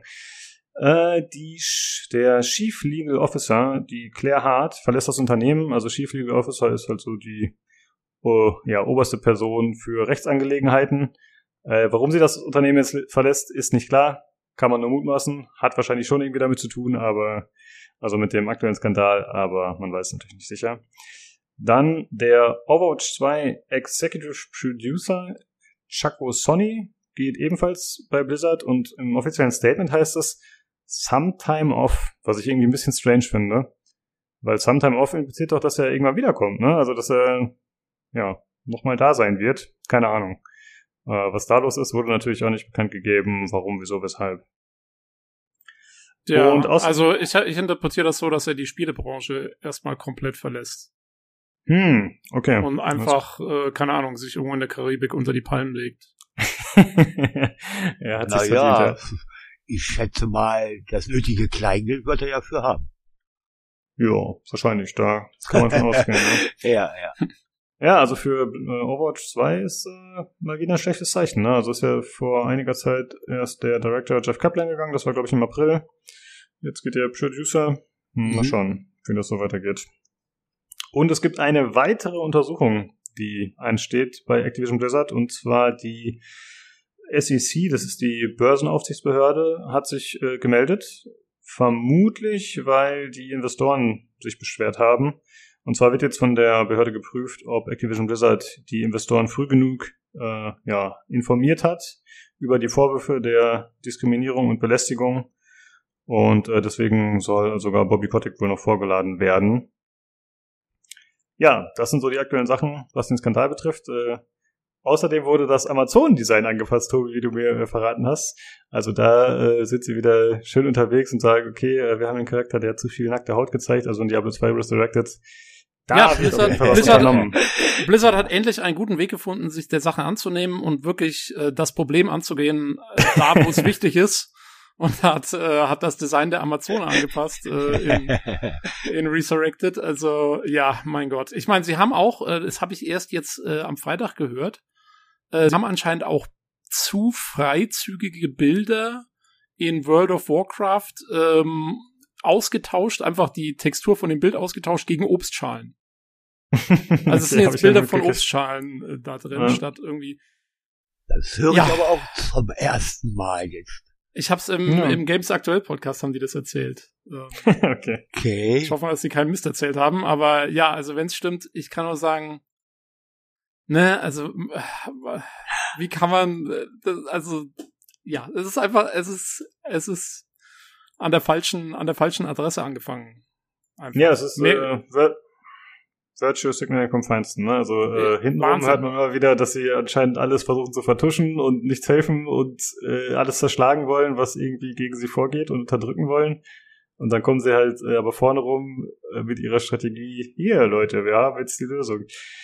Ja, das schon. ist wirklich, ja, also das Unternehmen ist wirklich, äh, wirklich unglaubwürdig geworden mittlerweile. Also diese Geschichten, das ist echt strange. Ja. Ja, das äh, hört sich so an wie so ein Zwang irgendwie irgendwo müssen wir jetzt ansetzen und äh, dann fangen wir doch mal da an. Äh, ja, das, ich weiß nicht, das hat alles nicht Fuß, nicht Gesicht, nicht Charakter irgendwie. Ich weiß nicht. Und das sind für mich auch die falschen Punkte, wo sie dann ansetzen. Hm. Ja, Blizzard Genau. stand ja eigentlich schon immer für Political Correctness. Zumindest die letzten Jahre, das letzte Jahrzehnt oder so für mich. Ja, Nur, äh, also deswegen finde ich, ist das schon in line sozusagen, könnte man sagen. Aber dass halt die anderen Sachen die ganze Zeit ablaufen mit diesen Untersuchungen und so, das ist natürlich äh, im starken Kontrast dazu. Ne? Ja. Es ist halt auch, es ist, es ist wirklich, also, es ist blinder Aktionismus, der niemandem was bringt und die Sachen, die eigentlich gemacht werden müssten, werden dann, werden dann von, von hergeschoben oder irgendwie versucht zu umgehen oder sowas. Und das ist halt, äh, Ja. das ist halt eigentlich das Letzte. Also, Das Ja. stimmt. naja, was willst du machen? Diablo 2 musst du dich trotzdem kaufen. ich hätte auch keine Manschetten, muss ich ganz ehrlich sagen. Also, äh, wenn ich da was spielen will, dann würde ich es mir trotzdem kaufen, auf jeden Fall. Ja, äh, ja, wir haben bestimmt demnächst wieder Activision Blizzard News. Macht euch keine Sorgen. Auf jeden Fall. Okay, äh, dann zum nächsten Thema. Und zwar wurde ein neues Spiel vorgestellt. Level Zero heißt das Ganze. Das ist ein taktisches First-Person-Horrorspiel. Aber das Besondere daran ist, es, ah, es hat einen Multiplayer, einen asynchronen. Äh, Und zwar spielt das Ganze 2058. Und man ist irgendwie als Menschen auf einem fremden Planeten, den man untersuchen will. Da ist man gelandet und dann äh, versagt die Elektronik, alles wird dunkel und da kommen irgendwelche Monster. Und gegen die muss man sich dann irgendeinem Multiplayer auch wehren. Und äh, das Ganze soll verschiedene Modi bieten äh, und verschiedene Spielerzahlen, also zum Beispiel 1 gegen 1, 3 gegen 3 oder auch 4 gegen 2 zum Beispiel, wo dann halt zwei Monster wären. Also da gibt's äh, verschiedene Varianten. Und gleichzeitig haben sie auch gesagt, sie wollen noch so einen Among Us-ähnlichen Modus planen, also dass halt Spieler Aufgaben erledigen müssen und das Monster muss das dann irgendwie verhindern, ähnlich dem Imposter aus Among Us. Aber da gibt's noch nicht so spezielle Details. Sie haben zwar einen recht umfangreichen Blogpost gemacht, aber äh, ja, das ist alles noch ein bisschen vage. Und außerdem haben sie gesagt, sie sind äh, inspiriert von Spielen wie Daisy oder Tarkov, in der Hinsicht, dass sie dafür sorgen möchten, dass äh, die Spieler auch Angst haben, irgendwas Wertvolles zu verlieren. Also das haben sie auch noch nicht genau konkretisiert, aber sie wollen zum Beispiel ein Item oder sowas kreieren, das man dann in der gewonnenen Partie mitnehmen kann in die nächste Partie oder so. Und das dann halt auch wieder, wenn man verliert, äh, weg wäre. Das heißt, so wollen sie da so ein bisschen äh, Spannung mit reinbringen. Weil das ist natürlich immer so eine gewisse Gefahr in so Multiplayer-Spielen. Mit Horror zu arbeiten ist immer etwas schwierig. Ne? Ja, ansonsten äh, soll das Ganze auch äh, hochkompetitiv sein. Sie wollen einen Ranked-Modus sozusagen einführen. Also das soll da wirklich äh, ja so aufgezogen werden, dass es nicht nur Just for Fun ist sozusagen. Und der Entwickler ist äh, Dog Howl Games. Das wäre deren Erstlingswerk. Das sind äh, vier feste Entwickler. Die haben noch ein paar Leute, äh, Leute, die angestellt sind, die keine Entwickler sind. Und sie haben gesagt, wenn das Spiel in Early Access geht, was über Steam jetzt äh, noch in diesem Jahr sein soll, tatsächlich im vierten Quartal, dann wollen sie, wenn die Verkaufszahlen am Anfang stimmen, wollen sie halt noch äh, mehr Entwickler einstellen und das Ganze dann dementsprechend schneller ausbauen. Ja, und ich habe mir den Trailer mal angeschaut. Ich muss sagen, das macht äh, einfach optisch gesprochen, macht das einen guten Eindruck und auch die Stimmung. Also es sieht ziemlich viel, ja, wie fieser Horror aus. Auch die Monster sehen äh, relativ eklig aus. Äh, ich finde, das macht einen ganz guten Eindruck. Äh, wie findet ihr das so? Ja, ich fand die Stimmung ist nicht schlecht im Trailer erstmal so, wo dann die Lichter ausgehen und dann muss er da irgendwie mit so einer Leuchtstoffröhre zur Rande kommen und ja, äh, die Monster lauern in den Lüftungsschächten und ich finde, das hat so ein bisschen so ein Alien-Vibe fast, ähm, mhm. von der Atmosphäre her. Allerdings bin ich bei Multiplayer-Sachen da immer sehr skeptisch. Ich meine, da kann man schöne Trailer machen und so, aber es läuft doch am Ende doch immer drauf raus, dass halt da im Multiplayer irgendwie alle ihr Ding durchziehen und es gibt ein riesen Metagame und bla bla bla. Und also insofern bin ich da erstmal gar nicht so gehypt, muss ich sagen. ich, ich nehme das denen noch nicht ab, dass da wirklich Atmosphäre aufkommt. Ähm, wenn sie eine Singleplayer-Geschichte hätten, okay, wäre eine andere Sache. Ähm, aber da jetzt, ja, ja, ganz hm. nett. Ja, mir ist, ja, Hans, was meinst du? Ja? Äh, nee, interessiert mich nicht wirklich. Also vor allem Multiplayer. Also es gibt sehr, sehr wenige Spiele, wo ich dann Multiplayer auch wirklich mal spiele, aber ja, in vielen Sachen muss ich das nicht mehr haben unbedingt. Also ich bin da größtenteils raus aus der Geschichte. Hm, okay. Ja, für mich wird das letztendlich auch nicht sein. Ich denke mal, das ist dann für Leute wie Nix oder so was, die werden das wahrscheinlich spielen, die hat da vielleicht Bock drauf. Ähm, mir ist ein Spiel übrigens noch eingefallen, wo ich finde, dass die, die Spannung ganz gut funktioniert hat, trotz Multiplayer. Das war Alien vs. Predator. Ich fand äh, der zweite Teil, ich finde, da hat es äh, ziemlich gut funktioniert. Auch mit asynchronen Multiplayer. Ja, okay. nice. Habe ich, okay. hab ich jetzt selber nie gespielt, keine Ahnung. Fand ich um, echt ähm, spannend damals. Ja, ich meine, also ich kann mir halt auch vorstellen, dass es so ein bisschen, weiß nicht, vielleicht wird es so ein bisschen äh, Left 4 Dead-artig oder so. Nee, ist das Left 4 Dead? Na, ja, weiß ich nicht, ob du das meinst, aber ich. Also das mit den glaub, Zombies von Valve, meinst hm, Ja, Left 4 Dead, ja befürchte, dass man sich nicht so viel zur Wehr setzen können wird. Aber muss man mal sehen. Also ich habe jetzt nicht das Gefühl, dass das so ein Spiel ist, wo man waffenstarrend durch die Gegend läuft. Ich, äh, das heißt ja auch äh, taktisches Horrorspiel. Also ich glaube, da wird es ein bisschen mehr darum gehen, dass man äh, geschickt agiert und äh, den Monstern irgendwie entgeht. Aber mal schauen. Ja, muss man mhm. sehen. Ich meine, äh, ganz ehrlich, also man muss schon sagen, also ich habe ja Alien Insulation ein bisschen gespielt oder Isolation, glaube ich heißt es. Ne? Ähm, mhm. Und äh, das ist ja eigentlich auch sowas so ein bisschen in der Art. Also du musst hauptsächlich vor dem Monster weglaufen und nicht verstecken und so. Und ähm, ein großes Problem, was, was es da natürlich gibt, ist, dass das Monster doch irgendwie eine KI hat und du irgendwann schon auch so ein bisschen, ne, so, so, so die Muster erkennst halt.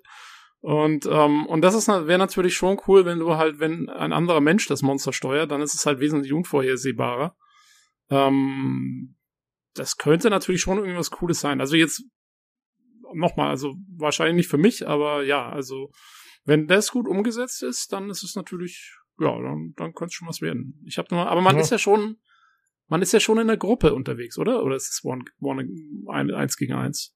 Gibt's alles. Also es gibt eins gegen eins, aber es gibt äh, auch alle möglichen Kombinationen in Gruppen. Ja gut, eins muss gegen eins könnte, eins gegen eins könnte natürlich cool sein. Also ich glaube, in der Gruppe Ja. ist es halt so, wenn man sich dann abspricht und so, dann, dann funktioniert es wieder nicht mit der ganzen Horrorgeschichte. Aber eins gegen eins, ja, könnte, könnte funktionieren dann vielleicht so ein bisschen. Ja, ich kann mir vorstellen, dass es vielleicht ein Spiel wird, was bei Streams äh, ganz gut laufen könnte.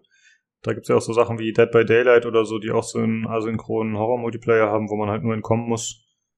Äh, das könnte vielleicht irgendwie funktionieren. Gibt's wieder lauter Reaction-Videos wie bei Outlast oder so. Alle Genau, wieder vom ja. Monitor sitzen. Ah! genau. Ja, warten wir mal ab. Mal gucken, ob es dann wirklich Ende des Jahres schon in Early Access geht. Dann kann man ja mal gucken, was das so genau ist. Okay, dann äh, noch ein weiteres Spiel, das neu vorgestellt wurde, und zwar heißt es Wu Chang Fallen Feathers. Das ist ein Souls-like, äh, also wie Dark Souls und die ganzen anderen von From Software, äh, vom chinesischen Studio Lenzi Games. Und das spielt im historischen China und man spielt eben die namensgebende Heldin Wu Chang, wobei das ist ein fiktiver Charakter. Und äh, es geht irgendwie darum, storymäßig, dass den Menschen äh, so Federn wachsen aufgrund einer mysteriösen Krankheit.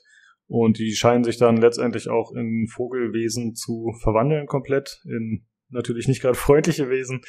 Und äh, ja, also gameplay-technisch, was man da so sieht, das ist so ein, ich glaube, das Video ging schon 20 Minuten oder so fast.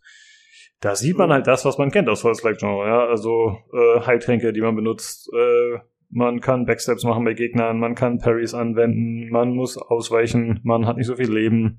Halt die typischen Kombinationen, die man so kennt. Und das Ganze hat ein paar interessante Waffen, die man schon sehen kann. Es gibt so Kombinationswaffen aus Fern- und Nahkampf. Also zum Beispiel gibt es so eine Axt, die der der Charakter findet da. Und da ist dann irgendwie so eine Kanone oder so mit eingebaut vorne. Also eher so ein bisschen abgefahren, ehrlich gesagt, nicht ganz so mein Ding. Aber ja, muss man mal schauen. Äh, das Spiel soll für PC kommen und 2024 erst.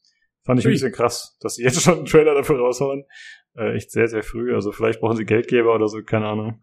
Das ist aber noch eine schöne Ecke hin, ne? Also, Ja. Ja. Und ich finde auch, also, okay, für 2024. Weil ich finde, also ich meine, es sieht ganz cool aus, aber es ist jetzt nicht irgendwie so die totale Zukunftsübergrafik oder sowas. Also es ist dann Nee, so auf ein keinen Fall. Nee.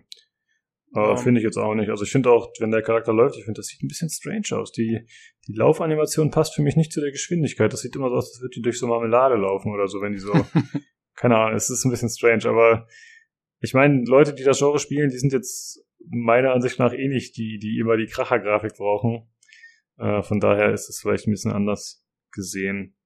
Und Ja, ich finde, es sieht jetzt auch nicht schlimm aus, ne? Es ist halt. okay. Nee, nee, das nicht, nee. Ja. Ich finde eigentlich, also ich muss ganz ehrlich sagen, mir gefällt das, das auch wieder äh, einen eher fast schon westlich realistischen Stil hat und kein Anime oder sonst irgendwas.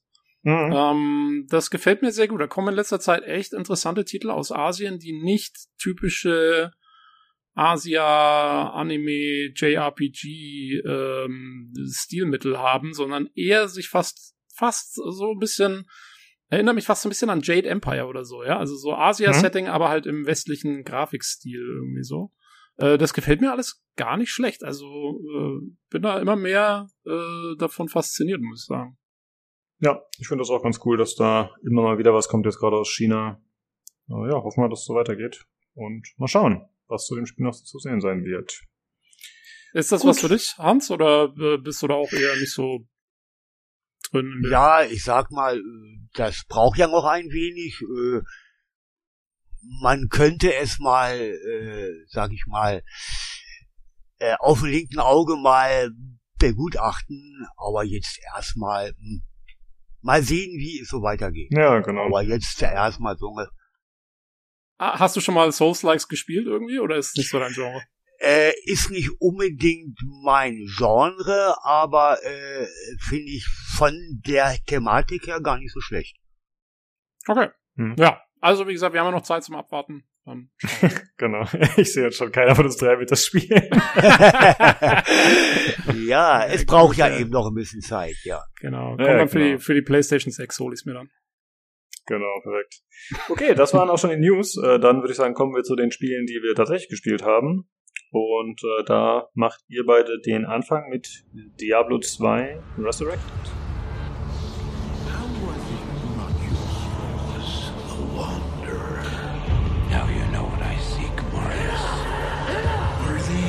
Demons from... Don't do it! It seems your turn. are not acceptable. What was that done to me? Arise, Diablo, Lord of Terror.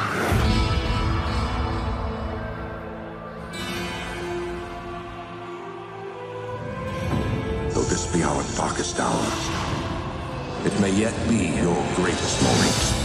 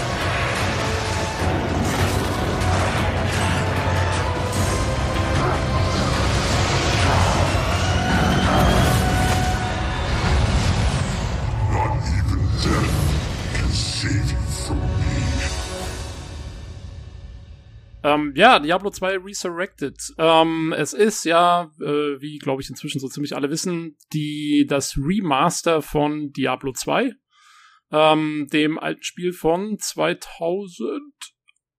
99, dachte ich. 99 schon. Ja, es ist Ui, 99. okay, raus. ich krieg mal, okay, ich krieg meine Jahreszahlen völlig durcheinander. ähm, ja, genau, also äh, gut, das gute alte Diablo 2 wurde geremastert von Blizzard, wissen wir ja alle. Wir haben auch äh, vor zwei, drei Podcasts erst drüber gesprochen, weil ich ja die Beta gespielt habe und ähm, äh, du ja auch schon damals, Hans. Äh, wir hatten uns da, glaube ich, schon im Forum drüber ausgetauscht. Und Ja, ähm, das ist richtig. Genau. Und ähm, ja, jetzt ist halt das eigentliche Spiel raus und bisher, also ich habe es jetzt ist vor drei Tagen rausgekommen. Ich hab's, äh, bin jetzt so in der Mitte von Akt 2 etwa, habe gerade den Horadrim, Horadrim-Würfel äh, gefunden, also noch gar nicht so weit im Akt 2. Ähm, und ja, also ich muss sagen, für mich hat sich bis jetzt zur Beta kaum was geändert. Also es ist eigentlich ja, es ist halt das gute alte Diablo 2, wie man es kennt. Äh, es hat äh, die Grafik erneuert worden, da kommen wir gleich noch im Detail drauf, glaube ich. Die Gameplay-Mechaniken wurden, vor allen Dingen, wenn man mit Maus und Tastatur spielt, ähm, eigentlich praktisch unverändert so gelassen, abgesehen von ein paar ganz kleinen Komfortfunktionen, die eingebaut wurden. Man kann, man nimmt jetzt Gold automatisch auf, muss es nicht mehr alles extra anklicken. Der Stash in der Stadt, äh, wo man Items sozusagen holen kann, äh, ab, ablegen kann, ist ein bisschen, ist, ist vergrößert worden. Da hat man jetzt mehr Platz, was, was sehr angenehm ist, muss ich sagen. Ähm, und, und ansonsten ist es aber eigentlich das gute alte Diablo 2. Wir rennen rum, wir, wir klicken Monster tot, wir sammeln haufenweise Loot ein. Ähm, jo, ich habe mit einem Paladin angefangen. Hans, mit was hast du äh, losgelegt? Äh, ich habe mit einer Zauberin losgelegt, äh, was ich eigentlich fast immer mache, obwohl mein liebstes Charakter ist eigentlich die Amazone, Mhm. aber zum Start aus gutem Grund die Zauberin erstmal genommen, weil man zum Start hin mit der Amazone erstmal für seine anderen Charaktere, die man dann äh, eventuell spielt, also ich auf jeden Fall werde sie alle spielen, äh, ja erstmal einen Grundstock von Items äh, mit am, sage mal, am schnellsten farmen kann. Das ist Aha. bei der Zauberin nun mal so, ja. Also du machst, Weil das, du machst das Metagame direkt mit. ähm, jein, also das Metagame, ja, interessiert mich eigentlich jetzt weniger, weil äh, ich spiele das Spiel seit ja 20 Jahren und ich habe da schon alles gespielt. Ich muss da nicht unbedingt jetzt, äh, sage ich mal, in drei Wochen Level 99 werden oder so. Das, nee, das, nee, das interessiert mich gar nicht mehr alles so. Ja. Richtig so. Nee, nee.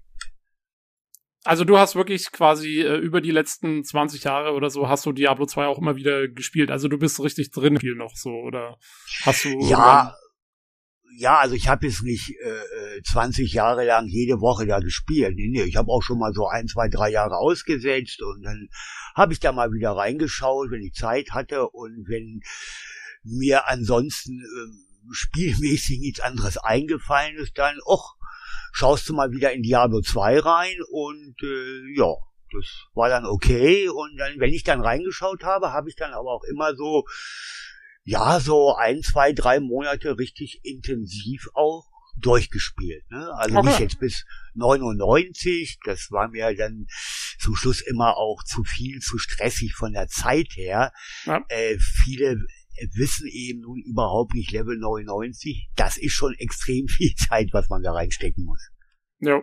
Ja, allerdings. Ich meine, ich merke es jetzt schon, ich bin, ich bin Level 20 oder so und äh, oh, es ist jetzt schon, dauert schon ewig bis zum nächsten Levelaufstieg. ähm, Ja, ja, ja, ja, ja. Ja, also das geht richtig von. Aber das ist cool, dass du, äh, dass du wirklich so, also äh, dich voll auskennst, weil ich muss sagen, bei mir war es jetzt so, ich habe Diablo 2 damals gespielt, äh, auch relativ intensiv und und äh, mit viel Freude, aber ich habe eigentlich dann immer eher so mal die Story durchgespielt, ein, zwei, vielleicht auch dreimal oder so mit verschiedenen Charakteren und dann habe ich es aber auch irgendwie sein lassen. Und ich habe tatsächlich also Lord of Destruction, also die Erweiterung, die jetzt ja mit drin ist in dem Remaster, ähm, Mhm. die habe ich nur ein einziges Mal durchgespielt gehabt, glaube ich.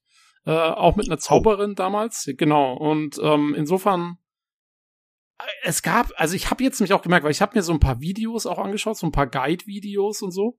Und ich habe gemerkt, es gibt wahnsinnig viele Mechaniken im Spiel, von denen ich noch nie vorher was gehört habe. Das ist unfassbar Okay. äh, wie viel Zeug da drin ist. Also ich meine, ich wusste ja, dass so, so Sachen wie, dass es diese Runenwörter gibt und so, das wusste ich jetzt schon. Ähm, aber hatte mich damit auch nie großartig jetzt irgendwie auseinandergesetzt ähm, oder sowas. Oh, aber zum Beispiel, also ich habe letzt, äh, ich habe dann irgendwie gestern habe ich so ein, so ein Video angeschaut, so so Beginners Guide und was man irgendwie wissen sollte. Und äh, ich habe zum Beispiel nicht gewusst, dass man, also man kann ja rennen in dem Spiel und es gibt auch diesen vermaledeiten Ausdauerbalken, der, wenn der ausläuft, dann kannst du erstmal nicht mehr rennen. ähm, und da kommen wir, kommen wir gleich noch drauf, auf diese ganzen, sozusagen diese ganzen Eigenheiten, die Diablo 2 hat. Aber ähm, ja, auf jeden Fall, was ich nicht wusste, ist, wenn du rennst, dann ist deine Blockchance halbiert und dein Defense-Wert wird auf Null gesetzt, solange das Rennen angeschaltet ist. Das heißt, man sollte tatsächlich anscheinend, wenn man Gegner bekämpft, das ausschalten, vor allen Dingen, wenn man irgendwie gerade ein bisschen härtere Leute bekämpft. Äh, Habe ich vorher noch nie was von gehört. Lauter so Sachen, also wahnsinnig viel so, so Kleinkram-Zeugs ähm, was echt viel ausmacht eigentlich fürs Spiel, was ich noch nie gehört habe. Und da merkt man halt, das hat man halt noch gespielt, bevor das Internet so groß war und man sich alles angelesen hat und zu allem irgendwie Guides holen konnte und so. Und das macht, äh, das, das finde ich total abgefahren, dass es jetzt, dass man das so mitkriegt, irgendwie, wie viel man sich eigentlich jetzt immer so bei allen Spielen wahrscheinlich äh, übers Internet doch dann anliest oder irgendwie dann irgendwann mitbekommt, ähm, was, wenn das Spiel das nicht selber erklären würde, dann kriegst du es halt nicht mit. Und sowas bei Diablo 2. Und das finde ich total, finde ich krass. Also, Ja, also das Spiel hat, sag ich mal, im Gegensatz zu ja allen anderen Spielen in diesem Genre eine Physik, eine Mathematik, kann man sagen, die ähm, extrem umfangreich ist und auch ähm, spielentscheidend ist. Ne? Also wenn man da sich sagt, es gibt ja zum Beispiel ähm, vier Hauptattribute, also Leben, Mana, Stärke und Geschicklichkeit. Äh, lassen wir mal Leben und Mana weg. Das sollte, glaube ich, jedem klar sein. Äh, aber richtig interessant wird es mit Geschicklichkeit, was da alles drinsteckt. Äh, das ist für einige äh, ein richtiger Horror. Ne? Das Mhm. sind richtige mathematische Sachen. Da gibt's riesige Formeln äh, von. Das ist schon wahnsinnig. Ja, ja. Das, er hat auch nur dieses eine Spiel. Also alle Spiele, so andere Spiele haben das nicht. Das ist nur jetzt bei in diesem Spiel. ja, man, man kann sich auf jeden Fall so richtig gut reinfuchsen. Also, Ja. ähm, wenn man dann irgendwie, vor allen Dingen, also, ich meine, gut, da geht's dann auch an Sachen, wenn man so ein bisschen min-maxen will und, und sich da wirklich äh, quasi den perfekten Bild erstellen will oder so. Was man, so mal ehrlich, um jetzt erstmal nur die Story durchzuspielen oder so, muss man das ja eigentlich nicht unbedingt machen. Also man kommt ja, man, man kann sich irgendwie durchboxen durch das Spiel auf normal immer, das geht schon. Auch wenn du dich irgendwie jetzt komplett blöd anstellst beim Skillen und, und, und, und beim Attribute Ja, verteilen. Ja, ja. Aber es wird schwieriger. Also ähm, man merkt schon, dass man mit der richtigen Skillung und den, den richtigen Attributen und der richtigen Verteilung kann man sich das Leben deutlich einfacher machen in, in, in Diablo 2. Und ja, auf ähm, jeden Fall. Genau. Ja, und da kommen wir jetzt so ein bisschen zum, zum Punkt, ähm, der halt, wo es halt schwierig ist, weil es halt ein Remaster ist und kein Remake und das hat halt die ganzen alten Mechaniken. Also das alte Spiel läuft auch noch eins zu eins äh, quasi so, wie es früher gelaufen ist. Ähm, und die neue Grafik und die neue Präsentation ist quasi so drüber gelegt. Das kann man auch sehen, weil man kann die nahtlos an- und ausschalten, was ein sehr schönes Feature immer ist. Ähm, und kann auf die alte Grafik zurückschalten. Dann sieht man auch noch die alten Animationen und wie das ganze Ding eigentlich, ich glaube, es lief ja mit waren es 20 Frames pro Sekunde oder so? Das war so gelockt. Ähm, 24 sind's. Sind es 24? Ich dachte, ja. 24 oder 25 Frames, was auch, und das wird jetzt einige wundern, spielentscheidend ist. Genau, genau. Ja, ja. Genau, also äh, genau, und diese Mechanik, die läuft halt weiterhin. Ne? Also die ist, die haben sie so erhalten und haben dann nur die flüssigeren Animationen, die halt auch mit 60 FPS laufen können oder so, die liegen dann sozusagen drüber, aber die Mechanik wird nach wie vor in diesen alten Frame-Zahlen berechnet. Genau, das ist richtig, ja. Ja, ich hätte mal eine Frage äh, an euch. Und zwar, ich habe ja Diablo 2 damals auch sehr gerne gespielt. Ich habe übrigens gerade nochmal geguckt, es kam 2000 raus. Äh, Okay, also in der Mitte. genau. Okay, richtig. okay. Und, aber 2001 kam dann Lord of Destruction. Ah, okay. Tobi ein bisschen recht. Ähm, und ich habe es damals sehr, sehr gerne gespielt. Ich fand es richtig cool. Ich habe es auch wahrscheinlich viele Dutzend Stunden gespielt. Und ich war auch erst neugierig jetzt auf das äh, Remake. äh, Remaster. und äh, dann, ja, bin ich aber, als ich mir das ein bisschen angeschaut habe, äh, damals schon in der Beta und bei dir auch im Stream, Tobi, bin ich zum Schluss gekommen, nee, habe ich keinen Bock drauf, weil das ist mir einfach zu veraltet. Ja, also es sind ja im, natürlich immer noch die gleichen Mechaniken wie damals. Es ist immer noch ähnlich umständlich wie damals und entspricht nicht heutigen Standards. Das hat mich ziemlich abgeturnt. Und mich würde aber interessieren, wie das bei euch aussieht. Was ist für euch die Hauptfaszination, das heute nochmal zu spielen und Vollpreis dazu bezahlen? Was hat euch da am meisten gereizt jeweils? Vielleicht, äh, Hans, fang ruhig mal an. Ähm, ja, erstmal, äh, wie gesagt, spiele ich es ja schon seit Jahren, Jahrzehnten. Es ist für mich eines der Spiele, die ich, sage ich mal, auf eine einsame Insel mitnehmen würde, äh, weil man es praktisch unendlich lange spielen kann. Und das Spiel hat, hat eben diesen Suchtfaktor, die Items zu finden, zu suchen, äh, zusammenzustellen, äh, etc. etc. Also die Story und so weiter, also ich habe das ein, zweimal wegen der Story wohl gespielt, äh, hat mich dann hinterher überhaupt nicht mehr interessiert. Ne? Und selbst jetzt den äh, Level 90, das ist also Höchstlevel für jeden Charakter, hat mich auch nicht dann später so wahnsinnig interessiert. Es war wirklich diese Item-Sammelsuchtspirale, die wirklich kein anderes Spiel so bringt wie Diablo 2 eben. Und das Mhm, eben, okay. eben, ja, und das ist eben diese Faszination, sorry, äh, und dass sich auch wirklich jeder, wirklich jeder Charakter vollständig anders spielt, ja.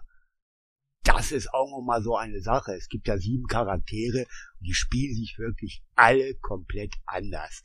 Das ist also, als wenn man auf den einen jetzt eine Zauberin äh, äh, Fernkampf keine Lust mehr hat, na gut, dann nimmt man sich ein Mili und äh, schlachtet die Monster eben damit ab, ne? Aber vollkommen anders als wie eben jeder andere Charakter. Das ist auch nur so eine Sache, finde ich super eben.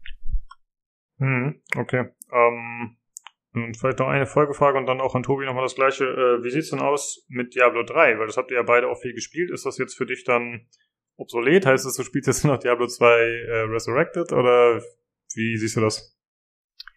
Ähm, ja, bei mir ist es so, also Diablo 3 habe ich so die letzte Zeit ab und zu mal reingeschaut, aber auch nicht mehr so intensiv, weil da ändert sich ja nun auch überhaupt nichts mehr.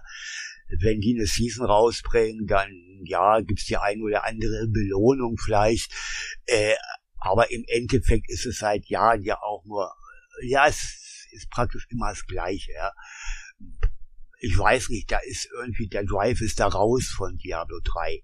Es, Hm, okay. Ja, ist ja nichts Neues. Also wenn sie jetzt ab und zu mal so, ich sag mal einmal im Jahr für eine Klasse oder es sind ja dann sage ich mal, alle Klassen mal ein neues Set rausbringen oder sowas, ja, dann schaue ich schon mal rein. Dann wird das mal angespielt und so. ne. Aber ansonsten, ja, fehlt es mir da ja ein wenig. Ja, aber es ist immer noch ein super Spiel, wie ich finde. Gerade von den Mhm. Mechaniken her. Ne? Also es ist flüssig und allem drum und dran. Also ja, es ist schön. Ja, alles klar. So, Tobi, wie sieht's bei dir aus? Warum hast du Diablo 2 Resurrected spielen wollen und äh, wie sieht's aus jetzt im Verhältnis zu Diablo 3? Was wird gespielt in nächster Zeit? Ja, ist ganz witzig, weil äh, bei mir geht's geht's fast genau andersrum wie beim Hans. ähm, also ich habe ich hab jetzt äh, Diablo 2 äh, Resurrected wollte ich wirklich wieder spielen, weil ich seit 20 Jahren nicht mehr gespielt habe und und ich wollte die Story vor allen Dingen als auch mal wieder spielen. Ähm, ich finde und die neue Präsentation sehen und so. Ich finde äh, vom Storytelling her ist Diablo 2 der Höhepunkt der Diablo Serie. Also Diablo 1 war äh, war ja sehr rudimentär im Storytelling. Da ging es ja nur darum, dass man irgendwie ein Held ist, der da irgendwie in Tristram ankommt und dann da diese 16, 16 Dungeon-Level durchgeht und dann irgendwie Diablo schlachtet und so. Da war zwar auch, da waren sehr schöne Lore-Bücher mit drin und so, aber es war alles so ein bisschen, und ein tolles Handbuch war dabei damals übrigens. Ähm, aber es war alles noch relativ rudimentär, wie es war in den 90ern. Und, ähm, und Diablo 2 hat dann auf dieses Grundgerüst wirklich so krass aufgebaut und hat eine tolle Story meiner Meinung nach erzählt ähm, die diese ganze Lore tierisch vertieft hat, die ähm, und die vor allen Dingen den diesen Konflikt zwischen Engeln und Dämonen und diese ganze äh, Himmel gegen Hölle und die Menschen stehen irgendwo dazwischen Story so toll auch umgesetzt hat im Spiel mit so mit so also es war ja nach wie vor richtig düster. Ähm, es war dieser Gothic Vibe war war erhalten geblieben. Und den hat man dann äh, in Diablo 3 wo die Präsentation noch mal besser war. Da waren wesentlich also die ganze Story war viel ja, war ein bisschen mehr goofy, aber auch viel ausgeklügelter. Es gab viel mehr Dialoge und so. Es gab wieder tolle, tolle Cutscenes auch. Aber ähm, die haben so ein bisschen diesen, diesen düsteren, melancholischen Vibe verloren, den Diablo 1 und 2 haben. Und deswegen ist für mich Diablo 2 ist, ist äh, der ist das beste Spiel in, in Sachen Storytelling im Diablo-Universum. Und ähm, das wollte ich jetzt mir nochmal geben in der neuen Präsentation. Und sie haben ja auch die Cutscenes, haben sie auch komplett neu gemacht. Die sehen absolut genial aus jetzt. Ähm, und einfach da, da mal wieder durchzugehen nach 20 Jahren Pause bei mir, ähm, ist, äh, macht einen, einen Höllenspaß. ähm, und, ähm, und, und das fasziniert mich jetzt gerade am Remake. Ich glaube, zum eigentlichen Spielen, also wenn ich mich nur so am Feierabend hinsetzen will und ein paar Monster totklicken will, da würde ich, glaube ich, eher wieder Richtung Diablo 3 tendieren. Ich kann zwar äh, absolut nachvollziehen, was der Hans sagt, dass die Charaktere in Diablo 2 ein bisschen komplexer sind, die Klassen. Und äh, da kann man wesentlich mehr noch ähm, irgendwie so ja, auch wieder min-maxen und, und, und, und hier noch irgendwo einen Charakterpunkt rumschieben und es macht tatsächlich was aus. Da hat Diablo 3 weniger Möglichkeiten am Ende, obwohl man sehr viele Skills hat, aber die kann man auch die ganze Zeit immer ändern und so und dann irgendwann endet man halt mit einem Bild, der auch von den Items unterstützt wird und so weiter und so fort. In Diablo 2 ist das alles ein bisschen flexibler noch gehalten. Äh, vor allen Dingen auch dadurch, dass die, die Items haben keine, äh, in Diablo 3 haben die Items ja, die, die Legendary Items, die legendären Gegenstände haben ja Eigenschaften, die sich auf Skills beziehen und dann bist du eigentlich, wenn du mal so ein Set hast oder so, dann mit dem Set geht eine bestimmte Skill-Kombination besonders gut, den Rest kannst du eigentlich vergessen. Und so, da ist man relativ schnell äh, so in so eine Bahn gedrängt. Und in Diablo 2 ist es alles, dadurch, dass es das nicht gibt, und es gibt hauptsächlich so allgemeine Affixe und Suffixe an den, an den Gegenständen, ist man da wesentlich freier in der Gestaltung des Charakters. Ähm, und deswegen sehe ich das ein, dass das komplexer ist, aber dennoch, für mich ist einfach Diablo 3 das Gameplay ist extrem viel schneller, es ist fluffiger, es ist ähm, das Inventar ist so viel einfacher und und das äh, also ich habe bei Diablo 3 habe ich nichts was was was mir gefühlt im Gameplay im Weg steht. Da gehe ich in die Stadt, verkaufe schnell meinen Krempel, repariere kurz mein Zeug, mach vielleicht schnell hier irgendwo was am, am Würfel oder so und dann gehe ich wieder raus und, und schnetze ein Monster. Und in Diablo 2 jetzt, also äh, allein schon in den paar Stunden, die ich jetzt gespielt habe, oder es sind auch schon, glaube ich, jetzt, keine Ahnung, zehn Stunden oder so, ähm, äh, verbringe ich doch sehr viel Zeit damit. Also vielleicht habe ich da auch noch nicht den Dreh so richtig wieder raus, aber ich verbringe sehr viel Zeit damit, dann wieder in die Stadt zu rennen, irgendeinen Krempel zu verkaufen, irgendwas zu organisieren. Dann muss ich meinen Stash neu ordnen, weil irgendwelche Edelsteine wieder irgendwie nicht stapelbar sind oder irgendwas. Also da merkt man eben halt das Alter an. Und ähm, Und, und, und deswegen, keine Ahnung, gameplay-technisch glaube ich bei mir eher Diablo 3, aber einfach jetzt für die Story und ja, für die Nostalgie und so äh, ist Diablo 2 jetzt schon wieder richtig cool. Hm. Ja, bei mir wäre es Ja. dann auch Nostalgie, muss ich sagen. Äh, ja, Hans, bitte. Ja, also äh, muss ich so zustimmen. Also Diablo 3 ist natürlich von der von der Spielbarkeit her, von der Spielflüssigkeit her äh, Diablo 2 äh, ja absolut überlegen. Das sehe ich auch so und das ist auch so. Bei Diablo 2 ist es so, dass man praktisch je nachdem, wo man sich gerade rumschnetzelt, da kann es sein, dass man alle äh, ja fünf Minuten in die Stadt läuft, weil doch eine ganz kleine Verbesserung vorhanden ist von irgendeinem Item, was man gefunden hat. Und eine kleine Verbesserung in Diablo 2 kann dann schon von einem Item riesige Auswirkungen haben. Ne? Und äh, dann sind ja noch die Skills, also Diablo 2 äh, weiß man, ein Verskillen ist da sehr, sehr schnell. Ne? Das, Jo. Und auch- Das, Und auch äh, nicht so ohne weiteres wieder äh, wegzumachen, weil man hat ja nur einen freien Respec pro Schwierigkeitsgrad. Ähm, und äh, man kann zwar so Tokens äh, produzieren, die einem Respecken ermöglichen, aber das ist eigentlich erst im Endgame möglich. Also die, die, die, die Ja, Sachen dafür ja. kriegst du vorher gar nicht. nee, Und insofern, äh, also verskillen sollte man sich tatsächlich nicht. Und das ist mein größter Kritikpunkt, ehrlich gestanden, am, am Spiel bisher. Ist ähm, in der Beta äh, hatte man unendlich Respecs. Da konnte man einfach zu der Priesterin laufen im ersten Akt und konnte einfach immer respecken, wann man wollte. Und das haben sie jetzt wieder rausgenommen für die Endversion. Und ganz ehrlich, ich finde, sie hätten es drin lassen sollen. Ich, also, ich meine, ja, das ist Ah. so diese Schwierigkeit von Diablo 2. Äh, sei froh, dass du jetzt zumindestens respacken kannst. Das war ja nun auch nicht immer so, ne? ja, Ähm, richtig früher war überhaupt nichts. Hast du dich da verskillt, dann konntest du gleich wieder neu anfangen mit dem Charakter und den Charakter praktisch wegschmeißen. Ne? genau. Ja, das Aber war es so. ist- Und jetzt natürlich, ja.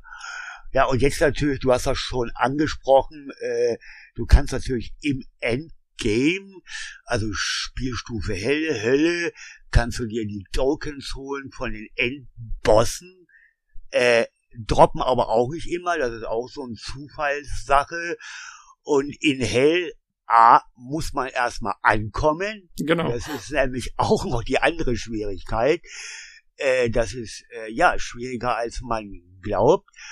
Und äh, man braucht ähm, drei Stück von den Token, die muss man erstmal sammeln. Und das ist nicht so einfach, ne? Ja. Ich meine, wie gesagt, ich kann, ich kann ja nachvollziehen, dass sie es nicht geändert haben, weil das ist halt so. Es ist halt Diablo 2 und da ist es halt nun mal so. Und äh, Genau ja, das also, ist es ehrlich, ja. man will es halt, hab man das- will es halt auch ja. nicht irgendwie ver, ver, versoften oder sowas oder irgendwie, Ja, keine Ahnung, ich hab- verweichlichen. ich habe das auch äh, ja im Forum auch schon so geschrieben. Ich kann sehr viele sehr gut verstehen, dass man vielleicht hier und da die ein oder andere Komfortfunktion hätte einbauen können. Das kann ich sehr gut verstehen. Aber das Spiel wird dann eventuell so verwässert, dass es dann eben nicht mehr Diablo 2 ist. Ja. Da muss man sich überlegen, ja, will ich nun ein Diablo 2 haben, auch von der Schwierigkeit her, und das Spiel ist schwierig, gerade im Endgame, oder will ich jetzt alles angleichen, wie das jetzt im Genre ist, und dann, hm, ja, das ist so eine, hm, ja. So eine, so eine Philosophiefrage. Ja, ja, ja. Ähm, ich hätte ja, also mein Vorschlag zur Güte wäre folgendes gewesen. Ich hätte gesagt, ähm, gib mir zwei Spielmodi. Das ist zwar alleine schon, ich sehe ein, das ist alleine schon ein Problem, weil du dann die Community so ein bisschen splittest, eventuell.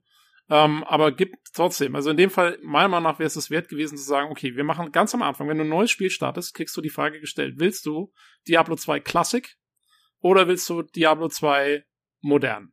Und wenn du den Classic-Modus nimmst, dann ist es quasi genauso, wie, wie, wie es jetzt das Spiel ist.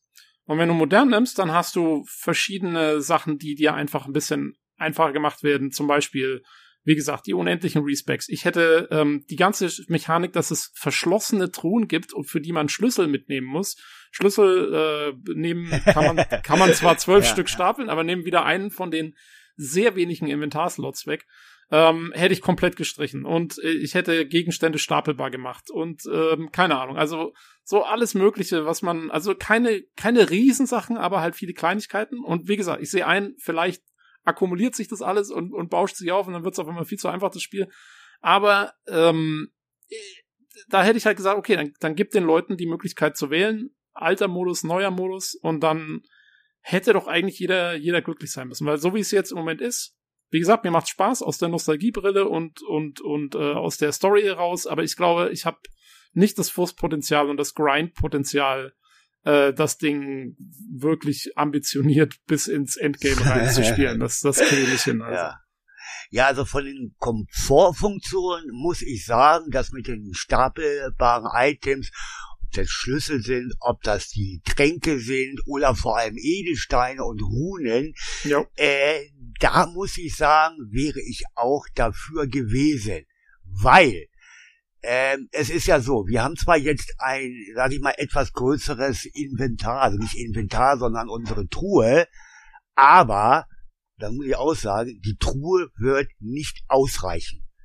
ja, selbst wenn wir jetzt, also ich weiß noch überhaupt nicht, wie viele Charaktere man überhaupt ähm, erstellen kann, ob es sieben, acht oder zehn oder fünfzehn sind. Ich habe mich da noch nicht so schlau gemacht. Aber Sagen wir mal, selbst wenn ich mir 20 Charaktere erstellen kann, dann habe ich ja auch den sogenannten ähm, Muleplatz auf dem jeweiligen Charakter. Das ist ja auch sehr schön. Es wird aber nicht ausreichen. Es wird nicht ausreichen. Das ist so, auch wenn das alles größer ist. Äh, früher, ich sag mal so, im Originalspiel war es ja so, der Truhenplatz war zwar extrem klein, aber, und jetzt kommt das Aber, ich konnte mir früher so viele Accounts und Charaktere erstellen, wie ich lustig war. Und wenn ich da 10.000 Stück erstellt habe, es war möglich. Das geht heutzutage eben nicht mehr. Und irgendwann ist das Inventar proppevoll. Ja, Richtig also wenn man, proppevoll. Wenn man ins, das, wenn man ins Endgame ja. geht und wirklich auch Sets sammeln muss und ähm, keine Ahnung, also ja, da glaube ich, hört es dann ziemlich schnell auf. Ich war jetzt schon, ich war jetzt schon so vor, als ich endlich diesen blöden äh, Horadric-Würfel da gefunden habe. Ähm, weil ich endlich meine, meine ganzen Edelsteine mal upgraden konnte. Und das ja, hat mir wieder ja, Platz ja. geschaffen, weil vorher war alles voll mit irgendwelchen Mini-Edelsteinen. Also, ja, es ist, ich sehe das schon auch jetzt, die Problematik, dass das schwierig wird.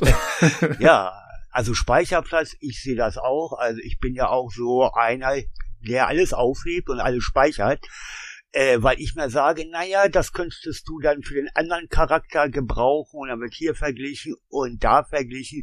Und gerade im Endgame wird es ja noch viel schwieriger, wenn wir an die Runenwörter ran wollen, ne? Dann brauchen wir Rohlinge, äh, man sammelt dann mal so schnell so 10, 20, 30 Rohlinge, dann brauche ich die Runen, die sich natürlich auch nicht stapeln lassen, ja, dann habe ich erstmal schon mal sag ich mal, ein, zwei Charaktere nur vollgepropft mit den Runen. Und ja, irgendwann ist Schluss mit lustig, ne? Ja. Wohin dann? Ja, das äh, wird noch schwierig, weil äh, ja, funktioniert dann irgendwann nicht mehr. Ich weiß nicht, wie sich das Blizzard so gedacht hat, will ich mal sagen. Hm. Ich muss sagen, ich verstehe auch nicht, warum sie das Inventar, also beim Charakter selbst, nicht einfach doppelt so groß gemacht haben oder so, weil. Ja, das, nee, das funktioniert nicht. Das funktioniert nicht, weil es, weil es die Spielmechanik vollkommen, äh, sag ich mal, daneben bringen würde, weil wir können ja im Inventar unsere Skiller und Charms mit reinbauen, die im Endgame spielentscheidend sind. Zum Beispiel plus fünf Mana, ähm, vor allem auch MF-Steine, also Magic Find, Skiller plus eins zu den Fähigkeiten etc. etc. Genau, Hätten, also ja, ja. Um, um, vielleicht kurz, um, um kurz die Leute abzuholen, die das, äh, dieses Spiel noch nicht gespielt haben oder so. Ähm, es gibt eben die, diese Charms, ähm, und das sind einfach nur Gegenstände, die muss man nur im Inventar haben, die gibt es in verschiedenen Größen und die geben einem dann Boni nur, indem sie im Inventar sind. Und natürlich, das, was der Grund, wieso das, du kannst das Inventar nicht größer machen, weil dann könntest du einfach mehr von den Dingern einstecken und dann. Ähm, Aber kannst du nicht einfach die Charms doppelt so groß machen? Hm, ja, aber wenn Ja, ihr aber die dann ist- zweimal so groß macht, bringt das ja wieder nichts. Das Doch ist klar, ja du kannst ja immer, ja, du hast ja nicht dein ganzes Inventar voll mit Charms. Sagen wir mal, du hast, äh, keine Ahnung, vorher vier Charm-Shots gehabt. Oder was weiß ich, zehn, dann hast du jetzt das Doppelte, aber du kannst ja immer noch mehr Rüstungen mitschleppen, weil die halt nicht doppelt so groß sind, zum Beispiel, oder mehr Items. Ja, Nee, Ja, okay, ja wär- die- ja, theoretisch hätte man es so machen können, tatsächlich. Ähm, dann hätte man quasi das Inventar letztendlich so um ein Drittel etwa vergrößern können oder so. Ich weiß nicht, also ich finde, ja. ja, es ich sehe ja keinen, keinen Grund, warum man, also das ist doch super nervig, dass man halt immer Town Portal Scrolls benutzen muss, um die Stadt zurück. Das kostet einen, klar, das kostet ein bisschen Gold, das könnte man jetzt anführen als, ja, aber das ist wichtig, weil du halt, keine Ahnung, 50 Gold Nee, für nee, eine nee, nee, Rolle nee, das, ausgibst. das Gold ist da nicht das Nee, Problem. nee, nee. Das ist Eben, nicht das Problem. Also später hast du Millionen und weißt nichts damit anzufangen. Ja, also Ja, dann da sehe ich nämlich gar kein Problem. Und dann finde ich es einfach nur eine nervige Mechanik, dass man dauernd in die Stadt zurück muss, um Sachen zu erledigen und die zu verticken und so. Also ich ja, finde, das ist unnötig und nervig. Ja, und deswegen heißt es ja auch Diablo 2. da sind wir wieder, ne? Ah, Es ist na, echt- nee, aber nee, das ist, ist es nicht mehr Diablo 2. Das ist das ja, Problem. aber das ist so eine ne? Mechanik, die, aber weißt du, das kannst du mir nicht sinnvoll erklären so. Das bei den bei den äh, Skills kann ich noch verstehen. Ja, okay, es ist Hardcore, dass man das nicht ändern kann oder nur selten. Das kann ich noch nachvollziehen, warum man das nicht geändert haben will. Aber dieses in die Stadt zurück, das ist ja, das ist, das verhindert einfach nur, dass du den, also du musst halt dauernd das Spiel unterbrechen, um die Sachen wegzubringen. Oder du sagst halt, okay, dann lasse ich den ganzen Scheiß liegen. Okay, das ist dann irgendwie eine taktische Entscheidung. Aber Genau, das ist, Ja. das ist halt das Ding. Also ich habe auch jetzt wieder hart lernen müssen, also weil in Diablo 3 war ich auch noch so gewohnt. Ich war so den Diablo 3 Standard gewohnt, ab wann du keine blauen Items mehr mitnimmst und ab wann du keine gelben Items mehr mitnimmst und so. Ähm, und der ist hier völlig über den Haufen geflogen, weil du musst viel mehr aufpassen, was du eigentlich einpackst und was nicht und, und, und wo es dir, du machst diese Zeit-Gold-Abwägung, ähm, um möglichst effektiv vorzugehen. Und es hat schon, es hat so eine gewisse, ja, nicht taktstrategische Komponente teilweise. Es ist trotzdem noch nervig, aber es ist halt, es gehört schon irgendwie zum Spiel dazu. Also, ja, ich, wie gesagt, mir, mir hätte es schon gereicht, wenn man eben so ein paar Sachen stapeln kann und, und, und hier und da so, so ein Ja. paar kleine Sachen macht. Ich brauche jetzt kein doppelt so großes Inventar oder so, das ist schon okay. Ähm, Äh, es ist auch so, später, wenn man im Endgame, also in Schwierigkeitsstufe hell drin ist, ähm, sage ich mal, lässt man 99% aller Items eh liegen. Weil man im Endgame hell hat man so eine gute Ausrüstung, man sammelt da nicht mehr alles auf. Das ist Jo. einfach so, ne? ich lasse Ja. jetzt schon, ich lasse jetzt schon 70, 80 Prozent. Ja, ja, ja. Zeug, was lässt da- man ganz was da- einfach liegen. Also nur Ja. die, sage ich mal, ähm, High-End-Items, wenn mal was Trupp oder sag ich mal High-Runen oder sowas werden aufgenommen. Alles andere, wenn man im Helmmodus drin ist, bleibt einfach liegen. Interessiert auch gar nicht mehr, ne? Weil man wirklich schon alles hat. Man ist so stark, äh, da lächelt man nur noch ne, und sagt, ach nee, ich will dich jetzt nicht, ich brauche dich nicht mehr und man spielt dann einfach weiter. Ja, Das was man, also was man, so. was man da übrigens äh, auch noch hätte einbauen können in die neue Version, was äh, auch sich viele Leute gewünscht haben, inklusive mir, ein Loot-Filter. Äh, den gibt's zum Beispiel in Titan Quest, ähm, wo einfach du sagst, okay, ich will nur noch alles von Blau aufwärts angezeigt bekommen oder nur noch alles von Gelb aufwärts oder nur noch alle oder nur noch Legendaries oder so. Ähm, das hätte ich da ganz gut Ja, gefunden. hätte man einbauen können, bin ich äh, weder dafür noch dagegen. Ähm, der einzigste Vorteil ist, dass der Screen nicht so überladen ist von Items. Ne? Genau. Ja, das ist der einzige Vorteil. Aber ansonsten, na ja, es ist jetzt nicht spielentscheidend. Ne? Hätte man einbauen können, weil es in die Spielmechanik eben nicht so eingreift. Ja, Genau. hätte genau. man machen können. Ja, ja. Jo. Ähm, mir ist noch eine Sache aufgefallen beim Streams schauen. Ich habe mir relativ viel angeguckt tatsächlich. Und es ist doch, glaube ich, so in Diablo 3, dass man keine Heiltränke mehr hat. Ne? Man sammelt doch diese Lebensorbs auf, wenn man Gegner killt, oder? ja Genau, richtig. du hast, ja, du richtig, hast, ja. du hast einen halb, du hast einen Heiltrank mit einem Cooldown. Ähm, in Ach Diablo so, 3. okay. Ja. Weil ich habe mich gefragt, also ja, man ist sich ja relativ einig, dass Diablo 2 schwieriger ist. Aber als ich dann so einen Stream gesehen habe und so einen Typen gesehen habe, der einfach seinen ganzen äh, Gürtel voll hatte mit Healing Pots und dazu noch das halbe Inventar und der dann einfach immer nur gluck, gluck, gluck, gluck, gluck durchgesoffen hat, da habe ich mich gefragt, Ja. ob das nicht tatsächlich in manchen Situationen leichter ist als Diablo 3. Weil man, ja, wenn du zum Beispiel einen Bossfight hast, kannst du ja in Diablo 3 keine Orbs erzeugen, oder? Naja, es ist so, ähm, wenn du solche, ich sage mal, YouTube-Videos auch siehst, wo jetzt alles vollgeknallt ist mit Heiltränken oder größtenteils mit Mana-Tränken, sieht das, äh, sind das größtenteils Speedrunner. Die laufen da und wollen dann da innerhalb von zwei Stunden in Hell ankommen, ja. Ähm, macht man ja nicht. Ähm, man hätte, ja, ich weiß nicht, nur in Diablo 2 ist es auch so, ähm, wenn du gleich mal Orbs wie bei Diablo 3 hast, die du aufnimmst, schön und gut. Allerdings kann bei Diablo 2 auch Einschlag ganz schnell dein Ende sein. Und wenn du dann erstmal äh, ja irgendeinen Orb suchen musst, dann ist dann Schluss mit lustig. Gerade wenn du auch Hardcore spielst, ne? Ja. Nee, nee, ich mache ja gar nicht den Vorschlag, Oder- dass es so sein soll. Ich, ich, meine Frage war eher, macht das denn manche Situationen vielleicht sogar einfacher, wo man gegen einzelne dicke Gegner kämpft, als in Diablo 3? Das also, ist meine Frage. Also, also ich finde sowieso, ich finde, wie ich vorhin gesagt habe, ja, ja. wie ich vorhin gesagt habe, der Schwierigkeitsgrad von Diablo 2 hängt sehr stark davon ab, wie du, wie gut du das Spiel verstehst, beziehungsweise wie gut du dich informiert hast vorher. Ja, Ähm, ja, absolut. da- du kannst es dir super einfach machen oder es kann höllisch schwer werden, wenn du, wenn du halt eben die falsche Skillung hast oder so. Ähm, deswegen, wer sich nicht frustrieren will, äh, seid euch nicht zu schade, da im Internet Sachen nachzuschauen, Guides anzuschauen. Ja, ähm, ja, informiert so euch, dann, dann könnt ihr euch das selber so ein bisschen zurechtbiegen, wie ihr das machen wollt. Also ich finde mal, also ich habe jetzt, ich, ich spiele nach so einem so einem Guide äh, mit einem eben eigentlich perfekt geskillten Paladin dann.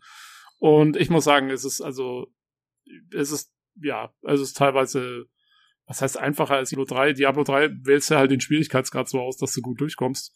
Ähm, aber äh, also im Moment finde ich es recht, kann ich da zügig durchlaufen und, und, und, und Hm. mach so alles platt. Aber Ja, wie gesagt, ich bin auch, ich habe nie hell gespielt und ich habe nie irgendwie, Ja. keine Ahnung, das richtige Endgame gespielt. Also es gibt einige Charaktere, äh, die gerade in Schwierigkeitsstufe normal ziemlich fluffig sind und die man, ich werde es jetzt mal so interpretieren, äh, mit verbundenen Augen spielen könnte. Necro zum Beispiel ist so ein Charakter. Ne? Also wer mit Necro stirbt, äh, macht grundsätzlich etwas falsch. Mit Necro kann man nicht sterben, sag ich immer. Wer damit stirbt, naja. Ähm, aber es wird alles anders ab Ende Albtraum, äh, Anfang hell. Dann sieht die Diablo 2 die Spielwelt vollkommen anders aus. Denn gerade ab hell, also das fängt auch schon in Albtraum an, äh, ab hell bekommen die Monster Resistenzen.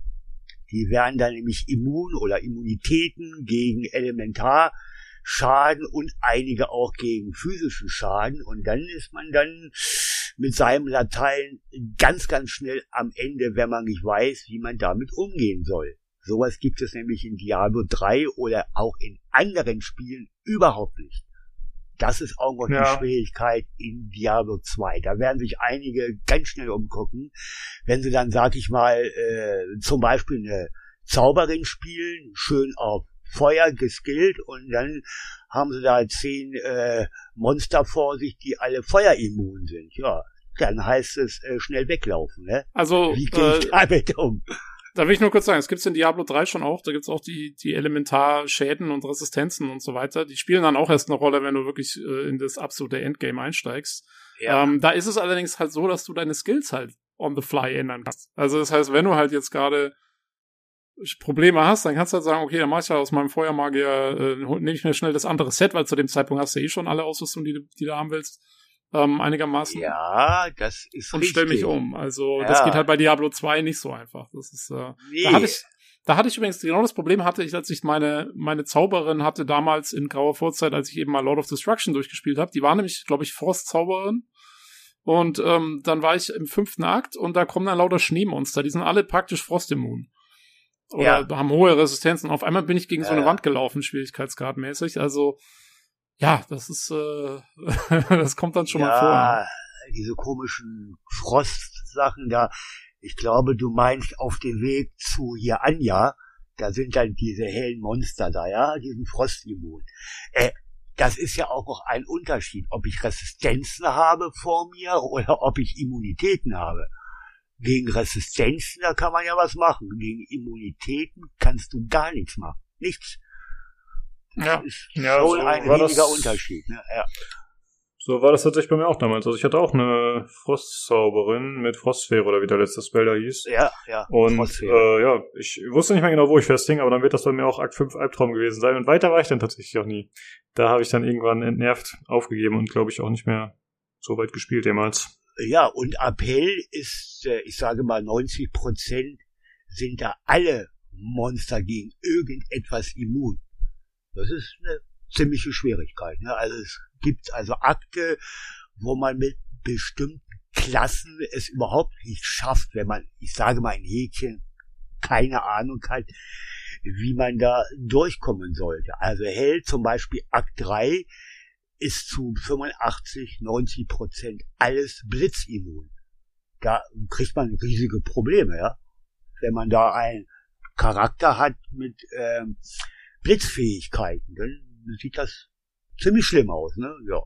Ja, muss man sich halt auch die Frage stellen, ob das eine gute Spielmechanik ist oder nicht. ähm, Ja. wenn man quasi Leute vor so eine Wand Ja, stellt ja. auf einmal. äh, Und ja, vor allen Dingen, Ja. Ein Problem ist halt, dass das Spiel auch absolut halt nichts erklärt, wie ich am Anfang gesagt habe. Also es gibt für wahnsinnig viele von diesen Mechaniken, du merkst halt irgendwann, oh, ich mache keinen Schaden mehr. Aber das Spiel sagt dir jetzt auch nicht warum oder geschweige Ja, denn, dass du was ja, machen müsstest irgendwie. Das musst du schon alles selber rausfinden, was natürlich damals irgendwie cool war und so. Heute läuft's halt einfach darauf hinaus, dass du dir das Zeug im Internet anschaust und, und, und dann machst du es halt so, wie es es gehört. Also, ja, es ist auch so, gerade für Spieler, die jetzt, sage ich mal, mit Diablo 2 anfangen, wer sich da im Internet nicht informiert, sei es über YouTube oder Wiki etc. etc., äh, steht irgendwann wirklich vor in verlorenen Posten da. Ne? Das Ja. ist wirklich so. Also ich kann mich da erinnern, äh, ja, praktisch vor 20 Jahren, als ich angefangen habe, weiß ich noch, mein erster Charakter war ein Barbar. Ich wollte schön schnetzeln und so. Äh, ich kann gar nicht mehr aufzählen, wie oft ich vor Diablo gestorben bin, ja. Und ich mir gesagt habe, scheiße, lösch das Spiel wieder, gell?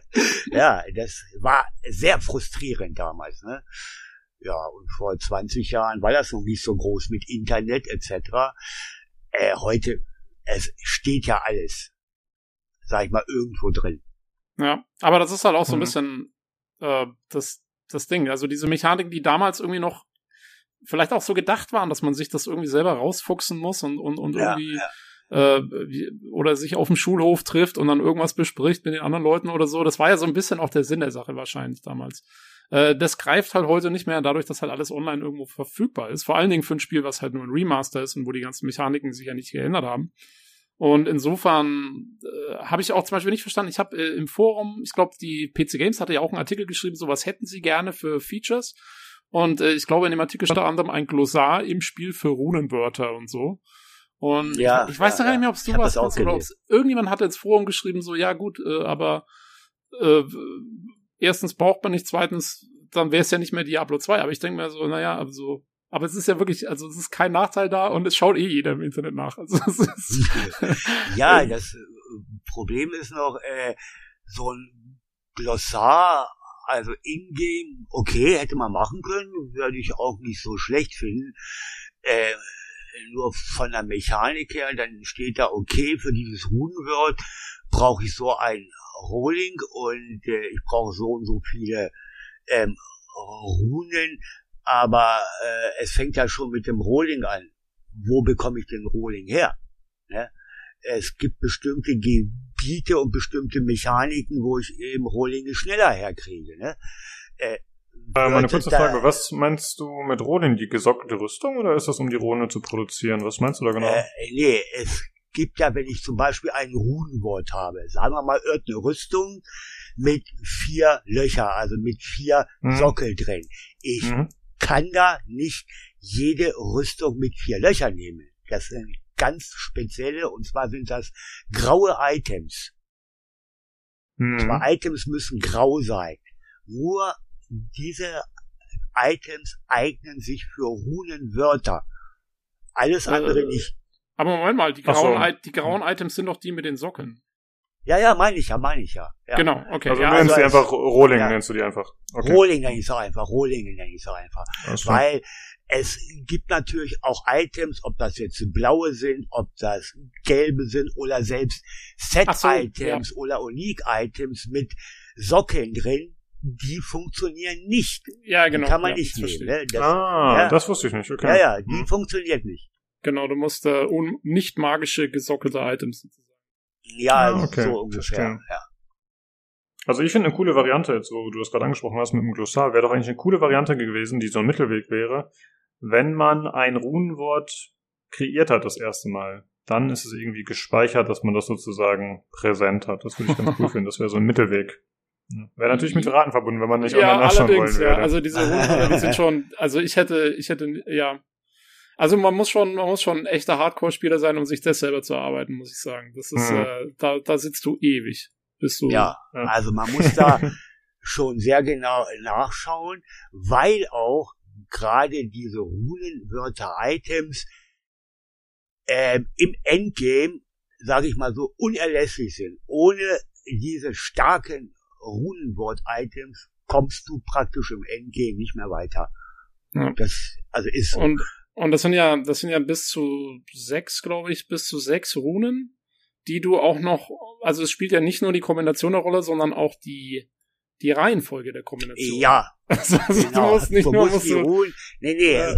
du musst die Runen in der richtigen Reihenfolge in das Item, sag ich mal, reinquetschen, um es mal Genau. so zu sagen. Und das ist, Das also ist, das äh, alleine rauszukriegen ist, äh, halte ich für, also für, für die richtig, die am Anfang, es gibt ein paar, die brauchen nur zwei. Man muss Runen das wissen. So, ist okay. Ja, eben. Also, Man muss das natürlich wissen, ne? Da- ja, ja, da- ja.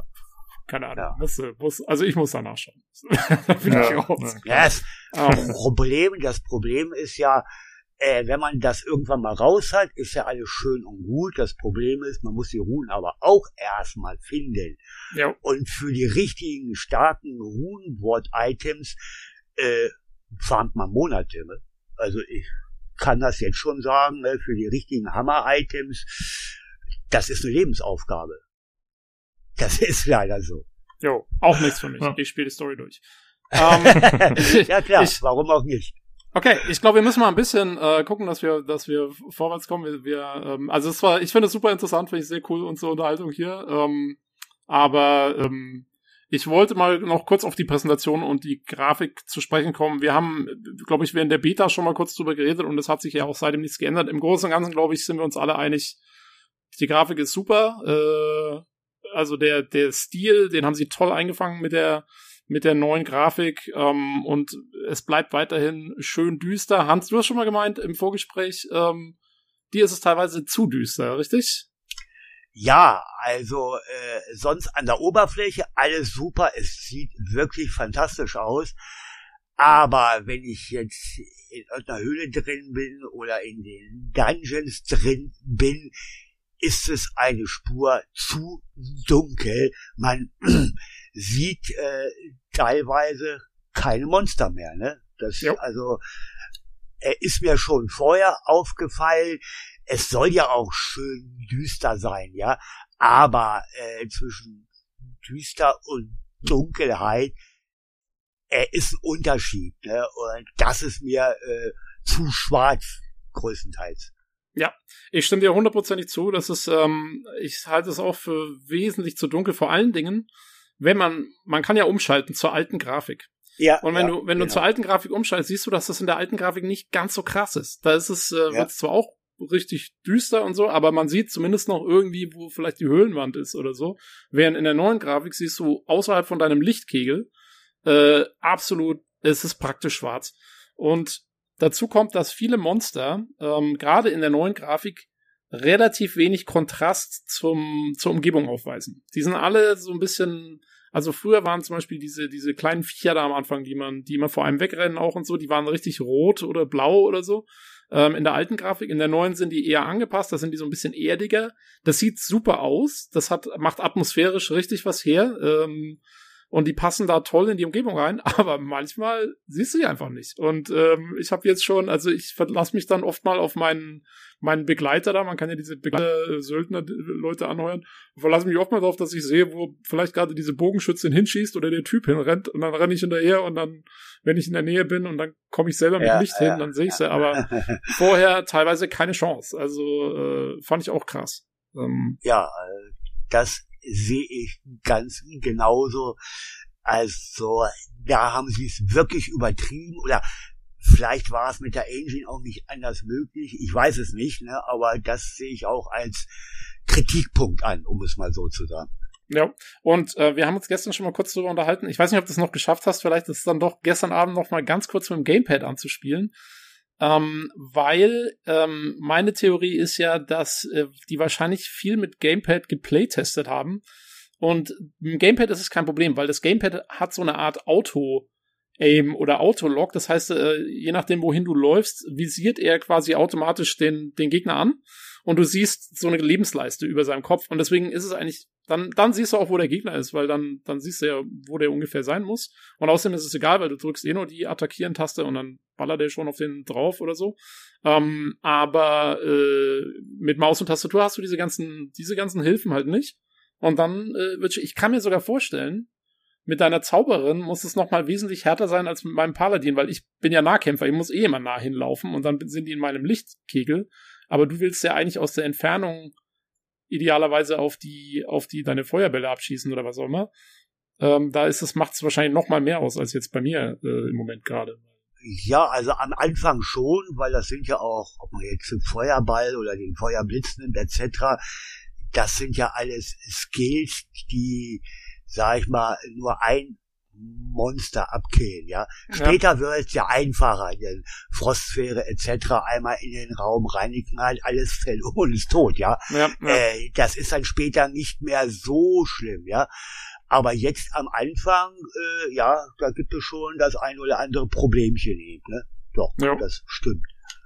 Zumal du ja auch mit einem Midi oder sowas hast ja auch eine vollkommen andere Rüstung und so, wenn ich, du da selbst angegriffen wirst und da zwei Monster kloppen auf dich rum, sag ich mal, naja, lachst du groß. Äh, zwei Treffer an meine Zauberin und ja, ich liege im Dreck, ne? Ja, Um ja. es mal so zu sagen. ne? ja, es ist so, gell? Jo. Zumindest hat man vielleicht nicht den Vorteil, dass äh, die Spells so ein bisschen die Umgebung erhellen, vielleicht, ne? Wenn man einen Zauberer hat oder so. Ja, ähm, ja, später dann eben, wenn man die ja größeren äh, Flächenzauber hat, ja auf jeden Fall. Mhm. Ja, aber jetzt am Anfang erstmal, wo man eben noch nicht an die Level 30 äh, äh, Skills rankommt, ist das teilweise schon ja ein kleines Problemchen. Jo, weil kostet ja alles Mana und dann muss man erstmal den, den Taschenlampenblitz rein, reinschießen, um zu sehen, wo die Monster sind und dann kann ich so Ja, ja. Kann auch nicht ja. Sinn der Sache sein. Ja, Ähm, ähm, ja, das stimmt. Gerade das Mana-Problem am Anfang, da ist man am, da bin ich am richtig am rumkotzen. Ich habe mein Inventar auch immer nur voll mit Mana-Tränken, nicht mit Lebenstränken, ne? Nur mit voll geteilt mit Mana-Tränken. Ja, das ist so. Später dann natürlich nicht mehr ab hell, äh, hat man dann Mana im Überfluss, ne? Aber am Anfang muss man sich da eben durchkämpfen. Ja, muss man haushalten, das stimmt schon. Ähm, ja, aber also wie gesagt, dafür ist es halt atmosphärisch wirklich top-notch. Also diese ganzen Lichteffekte und so, es begeistert mich immer wieder. Und gerade gerade, dass es so dunkel und düster geblieben ist, ähm, Ja. ist ja, das macht schon Spaß. Also äh, ja, wie gesagt, ich hätte auch, ich hätte ich hätte es ein bisschen heller gestaltet in den Höhlen und so, aber ähm, trotzdem muss ich sagen, Grafik, also für mich immer noch immer noch ein Highlight, auch jetzt nach schon 10, 10 12 Stunden oder was auch immer die Spielzeit ist. Ja, auf jeden Fall. Also ich wundere mich auch, äh, jede neue Umgebung, wo ich dann jetzt reinkomme, sage ich mir auch, wow, das haben Ja. wir klasse, klasse hinbekommen. Ne? Ja, Wenn man dann auch wieder umschaltet auf den alten Grafikstil, dann fragt man sich, ah, wie konntest du sowas 20 Jahre lang gespielt? ne? ja. ja, Ja, ich freue also- mich auch schon, ich freue mich schon tierisch auf Akt 3 und 4, weil die hat man ja noch gar nicht gesehen, da kenne ich auch noch keine Videos und nichts und da werde ich jetzt mal völlig ungespoilert reinlaufen und ja, ich auch. Also Bin ich gespannt. auch in Akt 2 jetzt, äh, wie beim Anspielen, ne, und Akt 3, Akt 4, Akt 5 bin ich auch gespannt drauf und ich werde da mir auch nichts vorher angucken. Ich werde mich da nicht spoilern lassen von der Grafik und so weiter. Ich werde da chillig einfach hinlaufen und gut ist.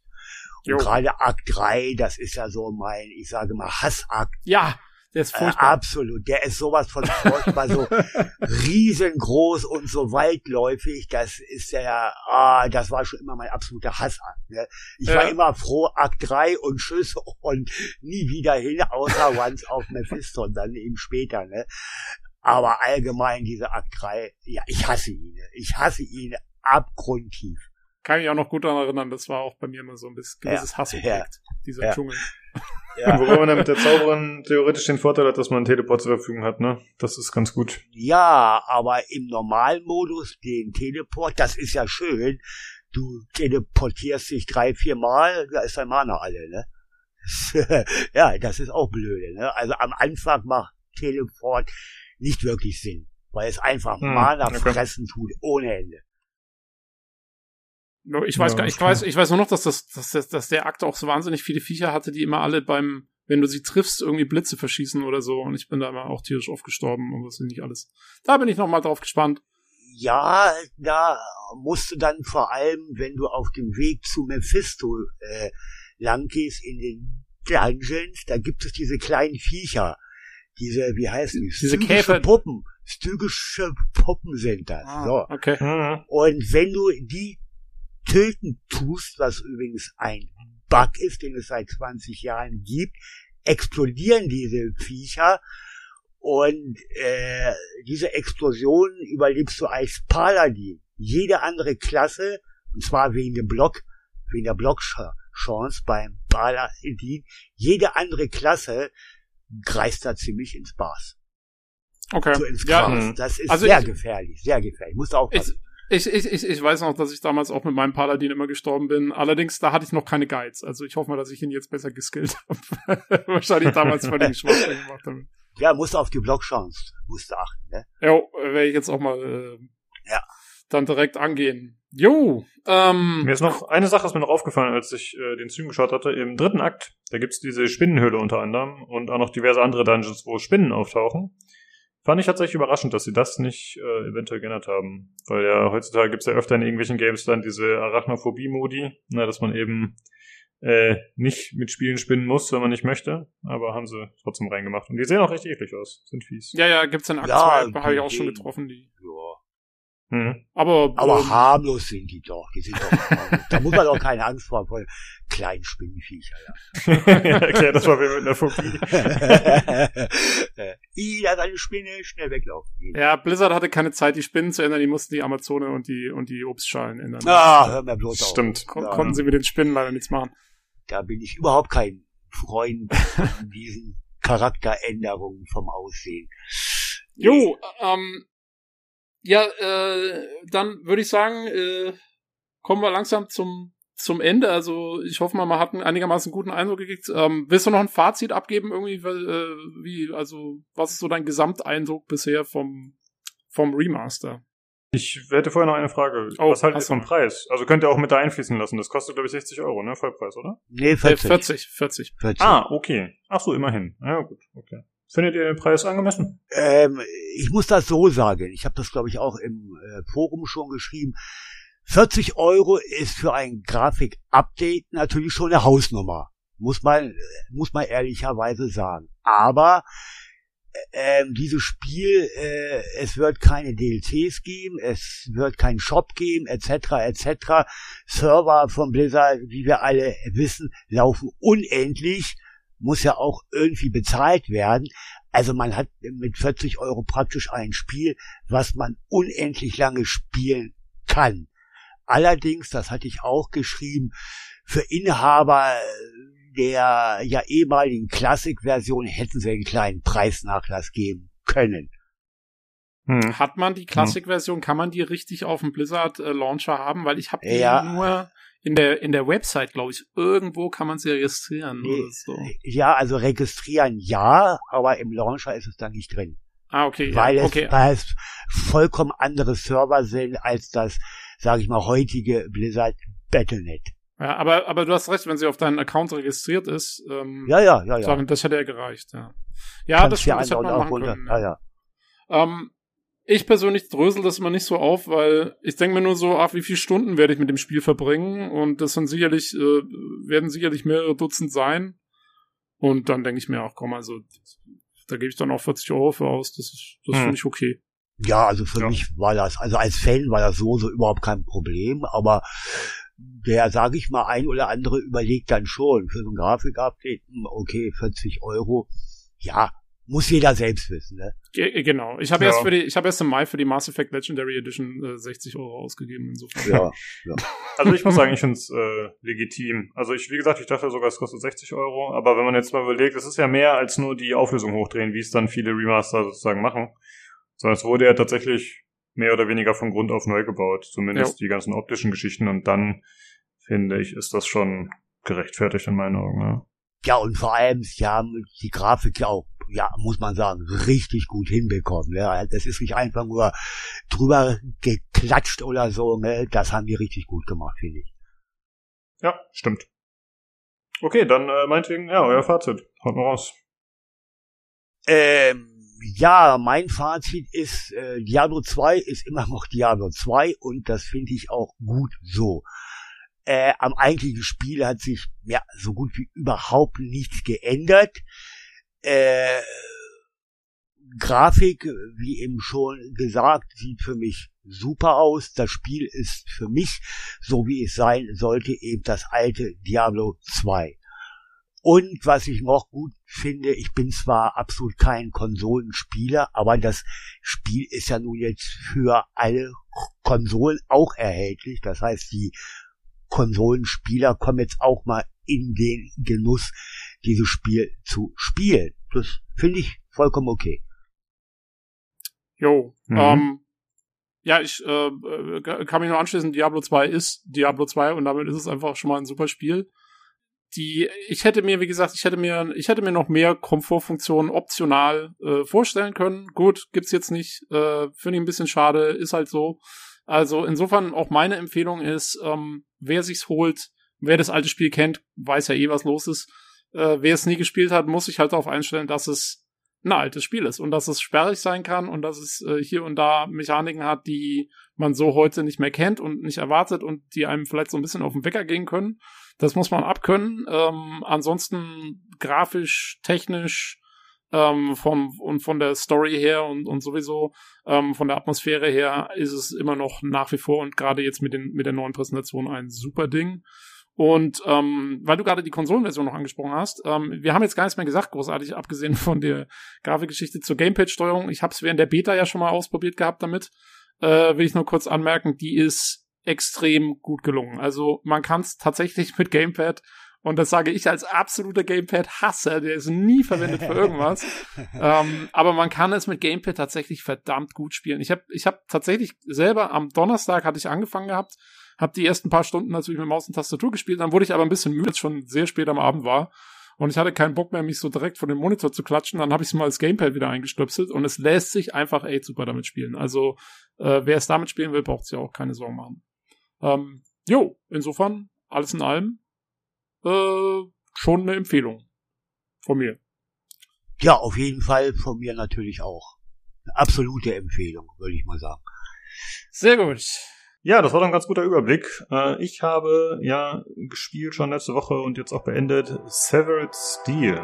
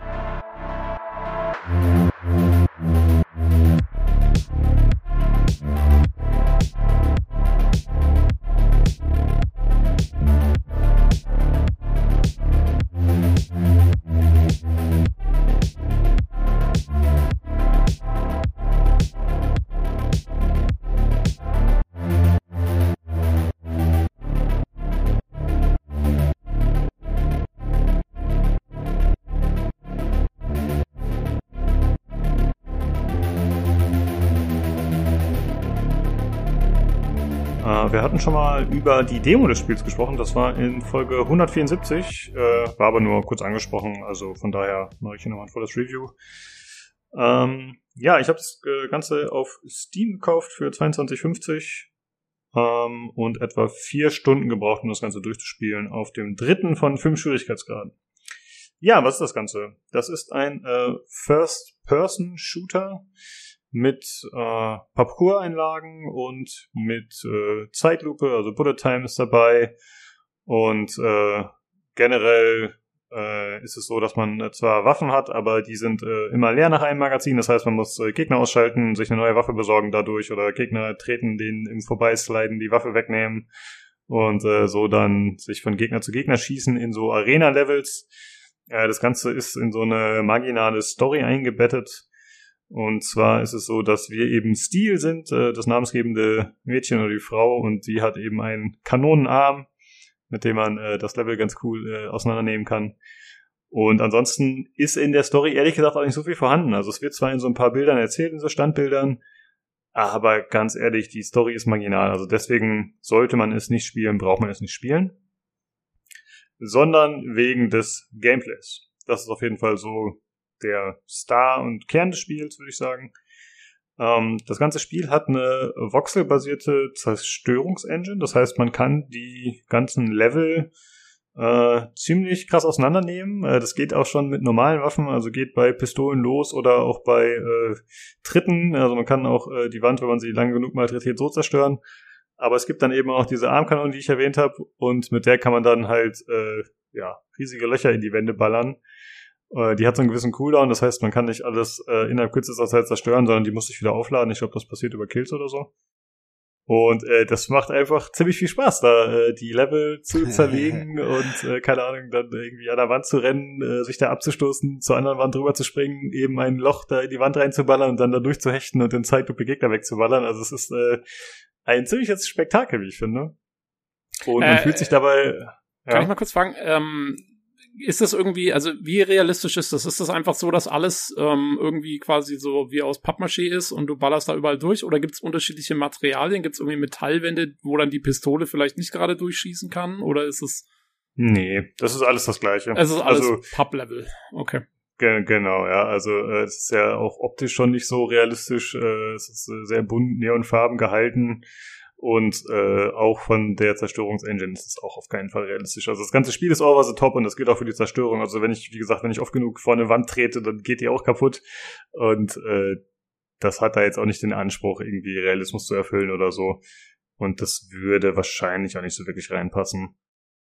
Ähm, ja, es macht einfach äh, super viel Spaß, ja, die Level zu zerlegen und äh, da durchzurennen und sich einfach cool und äh, mächtig dabei zu fühlen. Das ist echt gut gemacht. Also man hat äh, zur Fortbewegung hat man äh, standardmäßig den äh, Doppelsprung, man hat äh, Wallruns, äh, man hat Slides und äh, zum Beispiel den Kick. Mit dem äh, Tritt kann man dann halt sich von Wänden abstoßen oder Gegner irgendwie treten. Und äh, der Kniff bei dem Spiel ist, solange man in dem, oh, wie heißt der Status, äh, Stunt State ist, heißt das, dass man nicht getroffen werden kann von gegnerischen Kugeln. Hm. Und diesen Stunt-State erreicht man eben, indem man diese ganzen Tricks ausführt. Das wird dann auch äh, im Bildschirm dargestellt von so weißen Beschleunigkeitsstreifen wie in so Anime oder so. Und äh, dann weißt du, okay, ich kann nicht getroffen werden. Und so ist im Prinzip das ganze Spiel so eine Art Ballett, ja, dass man halt versucht, äh, die ganze Zeit in diesem Stunt-Status zu bleiben und da äh, dementsprechend durchzukommen, artistisch und dann kann man halt nicht getroffen werden. Das ist ganz cool. Es ist, ähm, das erinnert mich wahnsinnig an Mirror's Edge.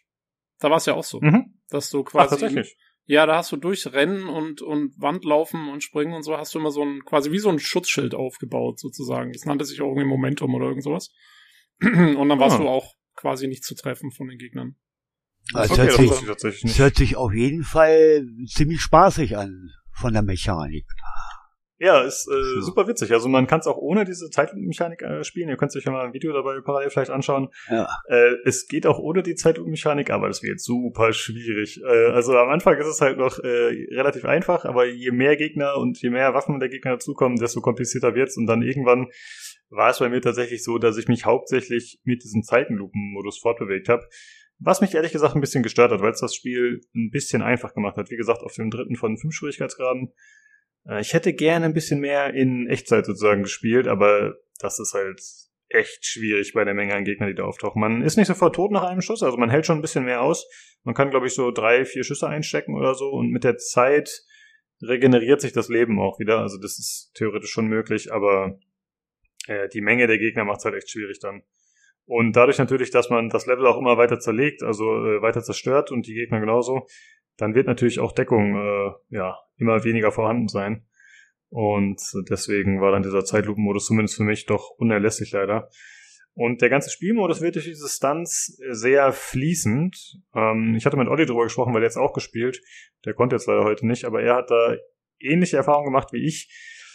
Das fühlt sich ein bisschen strange an, da man man, man zwingt sich sozusagen selbst immer in diesem Stunt-Modus zu sein, aber der ist jetzt nicht so super schwierig zu erreichen. Also es ist nicht so, dass man super skilled sein muss, um über den Boden zu rutschen oder so eine Hechtrolle zu machen. Das geht halt über eine Taste. Das heißt, man äh, zwingt sich selber immer wieder in diesen Modus rein und währenddessen man da irgendwie rumslidet, irgendwie durch das Level durchfliegt, mehr oder weniger, das ist halt sehr fließend und das Spiel ist auch relativ großzügig, wo man wann andocken kann, um dann Stunt weiterzuführen.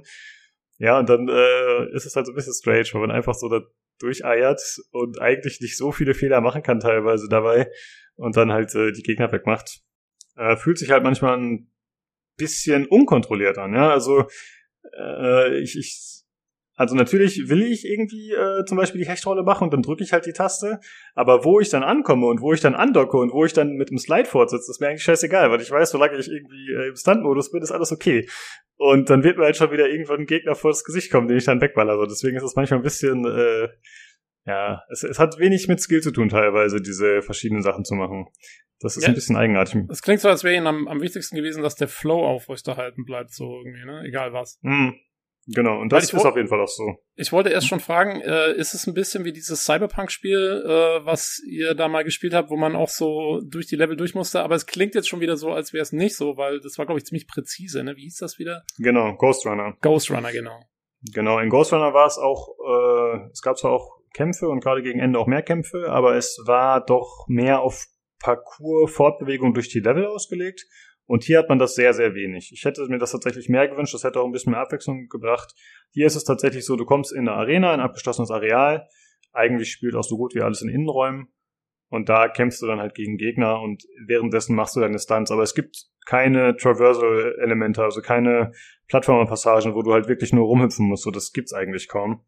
Was ein bisschen schade ist tatsächlich. Das hätte ich mir gewünscht für ein bisschen Abwechslung.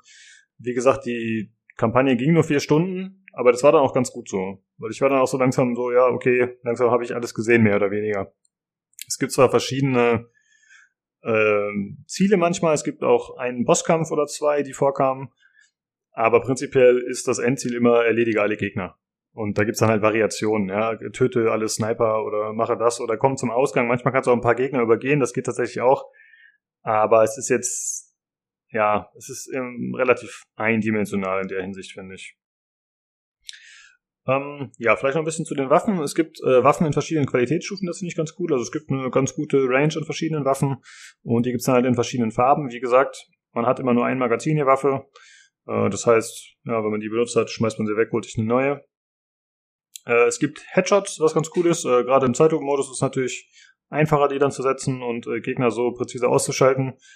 Das äh, bringt dann auch wieder Boni. Ich glaube, man kann dann wieder mehr Zeit benutzen und so. Also wenn man halt gute Sachen macht, dann wird das auch wieder schneller aufgefüllt. Ich hatte eigentlich kein Problem damit, permanent im Zeitlupenmodus rumzurennen und zu springen. Also das ist äh, relativ einfach. Das limitiert nicht so schnell. Außer beim Bosskampf. Da hatte ich dann das Problem, aber das war halt, ja, weil ich eben keine Gegner parallel ausschalten konnte.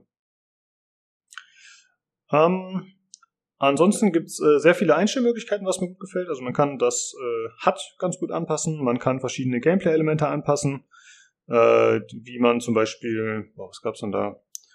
Äh, zum Beispiel, wenn man slidet, ob man dann äh, automatisch in den Zeitlupenmodus gehen will oder verschiedene Sachen. Also da kann man relativ viel einstellen, das fand ich ganz cool.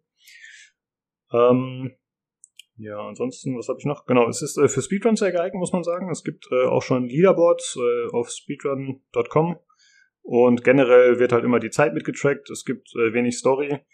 Und ich denke, das wird vielleicht nochmal ganz interessant sein, dann, wenn Speedrunner das spielen, dass man da äh, mehr, ja, skillhafteres Gameplay sieht als bei mir, denke ich mal, weil die Zeitlupe wird ja dann dafür sorgen, dass ein Speedrun länger braucht. Das heißt, für Speedrunner ist es wahrscheinlich potenziell interessant, wenig Zeitlupenmodus zu nutzen. Das heißt, äh, da könnte man vielleicht noch mal ein bisschen mehr sehen. Ja, da bin ich dann auch mal gespannt. Also wenn es zerstört, wenn es so krass zerstörbare Level gibt, äh, da werden ja auch wahrscheinlich die wildesten Abkürzungen entstehen und so. Das ist so eigentlich das perfekte Ja. Spiel für Speedrunner wahrscheinlich. Genau, mit Sicherheit. Also das hat mir auch schon sehr viel Spaß gemacht, dass man halt, äh, keine Ahnung, zum Beispiel, es ist manchmal so, dass die Gegner durch Wände angezeigt werden. Ich habe das nicht so ganz verstanden, warum. Ich glaube, das ist, wenn nur noch ein paar Gegner übrig sind.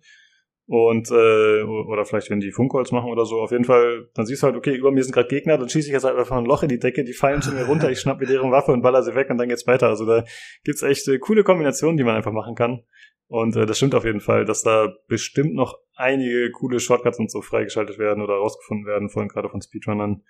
Die sind da eh hinterher. Äh, es gibt noch ein paar andere Modi. Es gibt den äh, Firefight-Modus. Das sind quasi, das ist, wenn man so will, nochmal das ganz normale, die ganz normale Kampagne ohne die Story-Elemente. Aber es ist dann so, dass man zusätzlich noch Challenges bekommt zu den äh, eigentlichen Levels. Also zum Beispiel äh, schalte drei Gegner mit Headshots aus oder dieses und jenes und du levelst dann über die Zeit äh, deinen Charakter beziehungsweise deinen Account, sag ich mal. Und je höher das Level wird, desto mehr Mutators schaltest du frei. Äh, das heißt, du kannst dann im Firefight-Modus zum Beispiel einstellen, dass die Gegner größere Köpfe haben, äh, dass du unbegrenzte Munition hast und so weiter und so fort. Und das schaltet sich halt über verschiedene Level frei. Äh, und das ist auch so ein bisschen so vorgesehen vom Entwickler, dass man da dann halt nochmal mehr Spielzeit rausholt, abseits der vier Stunden Kampagne. Und es gibt auch einen Level-Editor, da habe ich mal ganz kurz reingeschaut. Ich war hoffnungslos überfordert tatsächlich, äh, weil es gab jetzt nicht wirklich eine Erklärung oder so, da muss man sich wahrscheinlich ein bisschen mit auseinandersetzen. Und es soll auch so sein, das habe ich jetzt noch nicht getestet, aber man soll auch äh, Level erstellen können und die dann in dem Firefight- Firefight-Modus hinzufügen können. Also es soll halt so sein, dass die Community entsprechend äh, ja, Dinge erstellen kann, Maps erstellen kann. Und da gab es jetzt auch schon einen Blogpost, äh, wo schon einige Maps vorgestellt wurden auf Steam. Und die sind auch über den Steam-Workshop dann hinzuzufügen. Das heißt, äh, da kann man darauf hoffen, dass da einfach ein stetiger Flow an neuen Maps kommt. Und äh, ja, in der Regel sind die Leute da auch sehr erfinderisch. Ich habe zum Beispiel gesehen, es gibt äh, das 2 zum Beispiel, also Counter-Strike Map eigentlich, äh, wurde jetzt schon integriert sozusagen. Na klar, Und ja, muss sein. genau. Ansonsten ist noch ein äh, Campaign Plus Modus geplant, also quasi so ein, äh, wie nennt sich das normalerweise? Äh, ja, eben so ein zweiter Modus, um nochmal durchzuspielen mit neuen Herausforderungen und so. New Game Plus heißt das, ne? So. Aber Multiplayer, Multiplayer gibt's keinen. Nee, genau, ist reiner Singleplayer. What? Boah, das wäre ja ziemlich witzig im Multiplayer. Das hört sich eigentlich lustig an für Multiplayer, oder? ja, stimmt, ja. Wäre wahrscheinlich ziemlich chaotisch auf jeden Fall. Ja, das war's eigentlich schon so, was man äh, zum Gameplay sagen kann. Äh, habt ihr dazu irgendeine Frage soweit oder war alles soweit verständlich? War eigentlich verständlich und wie gesagt, äh, es hört sich lustig an. Mal was anderes Ja. irgendwie. Ja. Ja. Ja, es macht äh, schon sehr viel Spaß, trotz der paar Kritikpunkte oder was heißt so starke Kritikpunkte sind es nicht, aber es macht einfach Fun und man fühlt sich cool dabei, ja. Und äh, wie gesagt, auch wenn man einen Fehler macht, eigentlich kann man das alles äh, ganz gut ausbügeln immer. Das macht einfach schon Spaß. Aber ich äh, habe ich hab's mit. Ich habe eine Frage, weil du gemeint hast, du bist, ähm, du bist eigentlich, hast versucht immer in diesem, in diesem Stunt-Modus zu bleiben und in dem bist du unverwundbar. Hm. Äh, was ist denn dann mal so eine Situation, wo du eigentlich überhaupt in Gefahr gerätst? Weil, also, wann musst du denn, du kannst du nicht irgendwie immer quasi so ein bisschen, du sagst ja, du bist immer so ein bisschen durchs Level geeiert. Ähm, bist du dann nicht immer unverwundbar quasi letztendlich? Genau, wenn du es richtig machst, ja, genau. Aber man schafft es halt nicht immer zu 100 Prozent. Ne? Also dann äh, kommt doch mal irgendwie ein Problem, was da auftaucht, warum man gerade irgendwie, man verkackt den Jump oder aus irgendeinem Grund kann man gerade nicht sliden oder so, dann hängt man halt irgendwo fest oder so. Also es können schon so ein paar Sachen auftauchen. Ich bin jetzt auch bei Weitem nicht wenig gestorben, so. Das soll jetzt nicht so klingen, als wäre es alles super easy. Wenn du zum Beispiel einen Doppelsprung machst, was ja Mhm. eigentlich relativ verführerisch ist, weil es ja cool, dann bist du halt nicht unbedingt zwangsläufig im Stunt-State. So. Oh, Das heißt, da können Gegner dich auch treffen. Äh, also es passiert schon, dass man häufig stirbt. Äh, aber dennoch fand ich, war es zu einfach, diesen Stunt-State aufrechtzuerhalten. Ja. Okay. Und du hältst, du hältst dann, also wenn du mal nicht in dem Stunt-State bist, gehe ich davon aus, dass du auch nicht viel aushältst wahrscheinlich, oder? Ja, ich glaube drei Treffer oder so waren das, die man aushält. Das Okay. ist auf jeden Fall nicht so viel. Genau. Aber es ist, zumindest ist es nicht der eine Treffer von äh, Ghost Runner. Das, äh, ja, das genau, war mir zu genau, das wenig. Ist, ja, das ist da ein bisschen besser gemacht, das stimmt. Ähm, ja, ich habe es mit Maus und Tastatur gespielt. Äh, hat sich wunderbar gespielt. Ich habe keine Probleme gehabt. Tastatur, äh, Gamepad habe ich jetzt gar nicht ausprobiert. Äh, erschien mir unpassend für so ein Game. Äh, also es ließ sich wunderbar spielen und es Also, macht auf jeden Fall einfach Spaß. das hätte ich jetzt bei Diablo auch sagen können, ne? Ist dir schon klar. ja, gut, ja. Äh, ja, ansonsten zur Präsentation.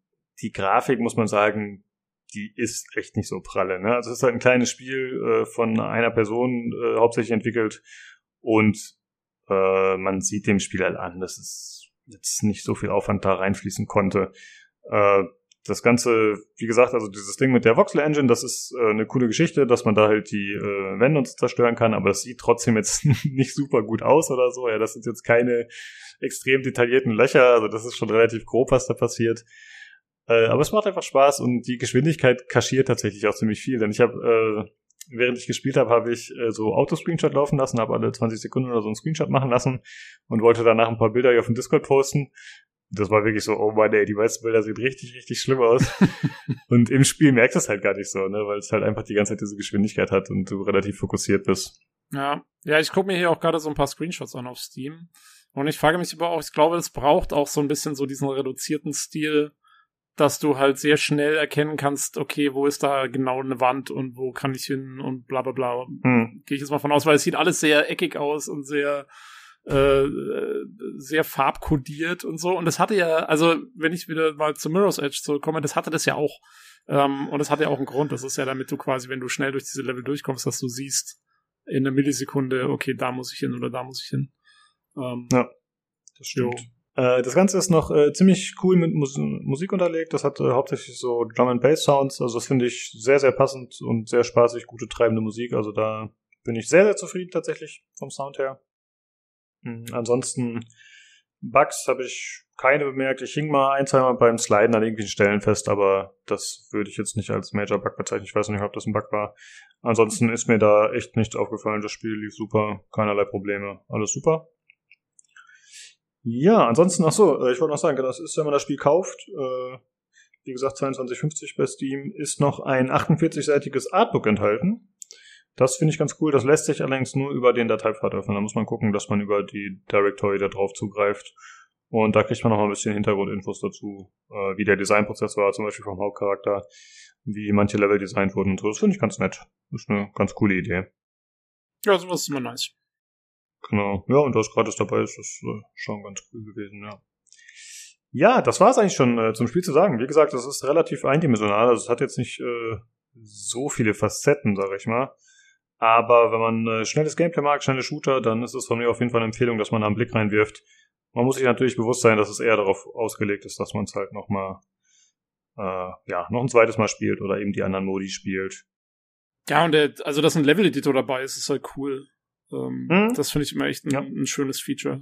Hoffentlich wird's genutzt. Ja, also es gibt ja auf jeden Fall schon Leute, die Sachen gebaut haben und ich werde da auf jeden Fall nochmal in Zukunft reinschauen und ab und zu mal gucken, was es so gibt, genau. Ja, ansonsten, äh, da das Ganze so ein kleines äh, Projekt ist, habe ich einfach mal den Entwickler kontaktiert und habe mir gedacht, ich äh, stelle ihm mal ein paar Fragen, wenn er Lust drauf hat und er hat gesagt, ja klar, gerne, können wir machen. Nice. Und äh, ich habe das natürlich hier niedergeschrieben. Das heißt, ich werde das auf jeden Fall nochmal zur Verfügung stellen, den Text. Aber jetzt werde ich es mal so frei übersetzen und einfach nur sinngemäß, äh, weil ich das nicht alles komplett vorlesen will. Also ich habe ihn gefragt, wie er so auf die äh, Mechaniken im Spiel gekommen ist, äh, was ihn da inspiriert hat. Und er hat gesagt, äh, ja, er war unterwegs mit dem Fahrrad, äh, hat eine längere Tour gemacht und hat so ein bisschen überlegt, was passen könnte und äh, hat so ein bisschen äh, vor sich hinsiniert und äh, dann kam er halt drauf. Inspiriert ist das Ganze von Matrix, Equilibrium, Max Payne 4, Superhot, The Specialist und Doom 2016 und noch weiteren. Äh, also es sind auf jeden Fall einige Sachen, die ich auch klar darin erkannt habe. Also Matrix und Max Payne, so ein Superhot sind mir auf jeden Fall auch direkt aufgefallen, so da habe ich direkt dran denken müssen. Äh, da sind auf jeden Fall einige Einflüsse, die man bemerkt. Und es zeigt wieder, äh, Fahrradfahren ist eine super Sache, äh, weil dem, dem Nino fallen gerne mal coole Folgentitel für unsere Podcast-Folgen ein beim Fahrradfahren. Also es scheint. Den Jan meinst du? Oh, dem Jan, sorry. Ja, genau. Ja. Hab ich, was habe ich gesagt? Genau. Nino habe ich gesagt. Ja, das ist doch Ja, genau. praktisch die gleiche Person, komm. Ähm, Jan und Dino, ja klar. genau. ähm, ja, also Fahrradfahren fördert die Kreativität. Ja, auf jeden Fall. Genau, dann äh, habe ich ihn noch gefragt, so, äh, ja, hast du es komplett allein entwickelt? Wer hat dir geholfen dabei? Und äh, er hat gesagt, er war der Solo-Dev, also er hat äh, größtenteils alleine gemacht, aber er hat ein bisschen Hilfe. Äh, zum einen bei der Musik, da hat ihm äh, Floating Door geholfen. Dann äh, beim Level-Design hat ihm ein Bloody geholfen. Gut, die Leute kenne ich jetzt persönlich nicht, aber und äh, für die Armkanone hat er irgendwie ein anderes Studio beauftragt, was ich überraschend fand, und zwar die Mantis Studios. Und er hat viele Assets aus der Unreal Engine 4 benutzt, von dem Marketplace hat er geschrieben. Und für Voxeltech hat er sich äh, bei Voxel Plugin bedient. Genau. Und äh, dann, ich habe ihn. äh, Sorry, ich, ich will nur kurz sagen, das Mhm. äh, zeigt wunderschön auf, wie ähm, wie cool sich Spieleentwicklung, äh, wie ich immer gerne sage, demokratisiert hat. Wie weil, wenn ich mir das so an, anhöre, ne, so, ja, okay, Unreal Engine 4, Marketplace, äh, VoxelTech Plugin und so weiter, ähm, das ist halt, das ist halt cool, dass diese ganzen Features und Assets und, und dieses ganze Zeug zur Verfügung steht. Und du kannst halt daraus, wenn du ein bisschen Kreativität reinsteckst und so, kannst du halt sowas bauen, was komplett Neues und Innovatives und so. Und das ist halt, also das zeigt das, finde ich, perfekt auf. Ähm, Ähm, war das denn jetzt sein erstes Spiel, was er gemacht hat, oder hat er schon äh, in der Vergangenheit mal irgendwas äh, rausgebracht? Oh, das hab ich war's- ihn leider gar nicht gefragt, aber auf Steam ist es auf jeden Fall sein erstes Spiel unter dem Mhm. Namen. Ich glaube, es ist sein Erstlingswerk, ja. Finde ich schon ziemlich, ziemlich gut. Ja, finde ich auch. Sehr beeindruckend dafür. Also es ist wirklich gut gemacht, hat halt einen guten Flow, ja. Äh, ja, stimmt auf jeden Fall, was du sagst, Tobi. Ne? Also das ist äh, schon cool, dass Leute heute sowas mehr oder weniger am Alleingang machen können in der Qualität. Ich meine, früher gab es ja auch, aber das war ja einfach noch eine ganz andere Optik Ja. und ein anderer Umfang. Aber weil die Sachen halt da sind. Also ich meine, äh, ich, ich habe ja selber auch mal versucht, schon irgendwie so ein paar Videosachen zu erstellen in Unreal Engine und es ist echt einfach, es ist der Hammer, was alles da ist, umsonst im Internet, was du einfach nur runterladen musst und und und, und kannst daraus halt, du musst es nur kreativ einsetzen halt und das ist äh, das ist halt cool und das ist dann die die eigentliche Kunst dran sozusagen. Genau. Ich finde, das Schöne ist halt, dass das auch immer zu Diversität führt, ne? Weil es sind dann eben auch Projekte, die vielleicht ein großer Publisher eben ablehnen würde, weil zu gewagt, zu ausgefallen, nicht interessant genug. Ja. Und äh, hier kann halt jeder das machen, was er will. Klar, die sind auch nicht alle erfolgreich, ist ja logisch. Aber es ist natürlich trotzdem zu sehen, äh, schön zu sehen, was dann so dabei entsteht, was für Blüten das so treibt. Äh, ja, ansonsten äh, habe ich ihm eben noch geschildert, das, was ich euch auch gesagt habe, dass ich äh, Slow Motion deutlich mehr genutzt habe, als ich eigentlich wollte und äh, wie er das Ganze denn spielt, also äh, ne, was so seine Herangehensweise ist, aber er hat es im Grunde so bestätigt, er hat auch gesagt, ja, am besten mit viel Slow-Mo und vielen Stunts, also habe ich es im Grunde richtig gespielt. also es ist quasi abgesegnet vom Entwickler, ja, ich habe alles richtig gemacht. Und ich habe ihn gefragt, äh, ob er ja zufrieden ist mit der äh, generellen Bewertung, äh, wie die Leute das Spiel aufnehmen und mit den Verkäufen. Und er hat gesagt, ja, er ist äh, auf jeden Fall hauptsächlich zufrieden. Äh, 93% positive Ratings auf Steam, also ist ja sehr gut auf jeden Fall.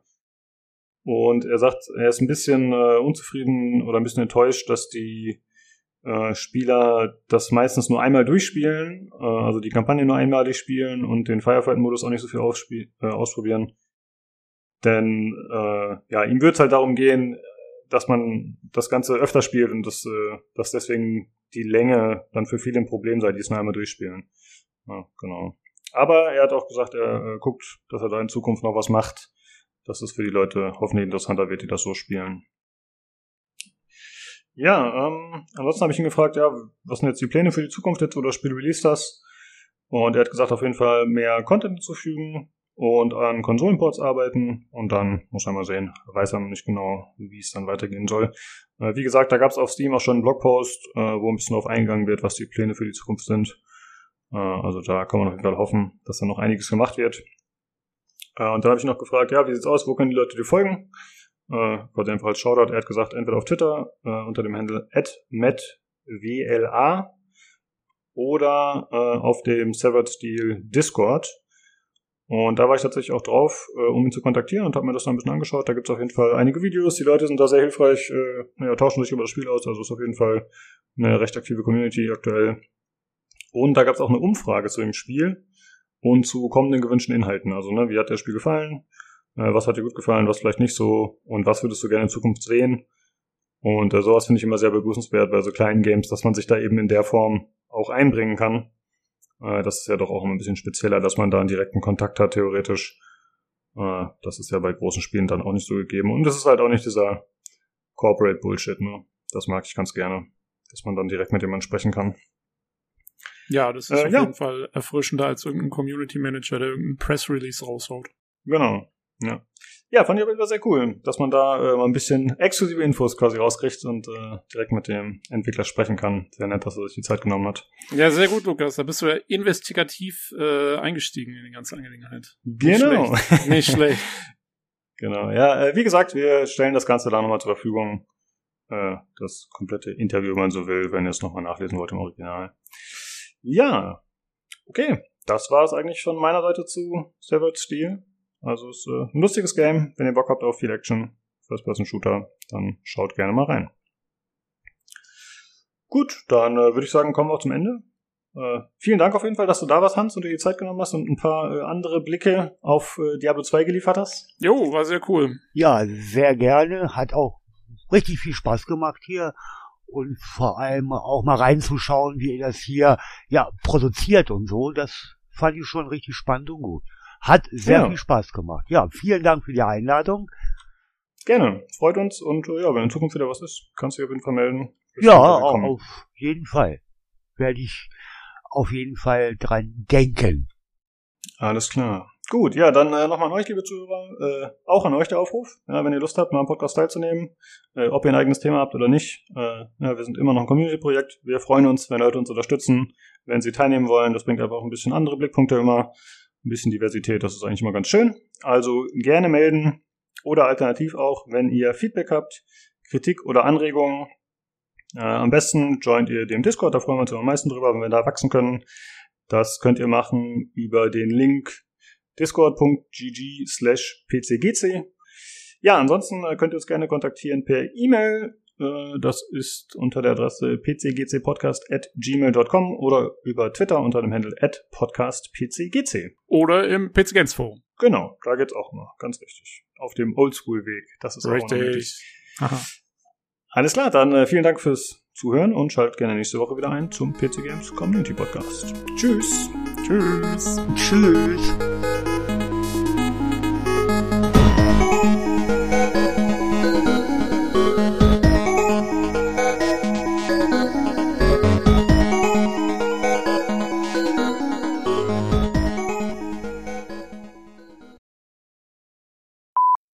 Glaube auch, wir sind relativ outtake-frei. wir sind solche Profis. ja. Ja, also wie es der Zufall will, kam die Sprache wieder auf Alexi Bexi, wahrscheinlich, weil ich es erwähnt habe. Und äh, dann meinte irgendwie hier der El Snow, dass er gar nicht so, gar nicht so schlimm findet. Und dann wurde er sofort von der Elster äh, angefeindet und Geweckt. ja. Da habe ich noch versucht, ein bisschen beschwichtigend zu sein, aber im Grunde habe ich, habe ich die Elster unterstützt. Ja, und das war der große Alexi-Bexi-Krieg, neben dem Leberwurstkrieg von, von Februar. Wurde, Ja. wurde, wurde er mit einem Sieg der Elster durchpicken in der dritten Runde Mhm. oder wie war das? Was? Nee, also ich habe ja währenddessen noch den Wikipedia-Artikel der Elster vorgelesen und so. äh, da kam dann raus, dass im Wesentlichen die Elster quasi auch so kleine Tiere oder irgendwas hochnimmt und dann gegen harte Gegenstände wirft. Und ich glaube, das war eher sowas. Ja gut, ja, gut, gut. dann gehe ich jetzt wieder Leute abstechen. Ja, bist du wieder auf dem Sofa oder? aufhängen und dann gehe ich Leute erschießen.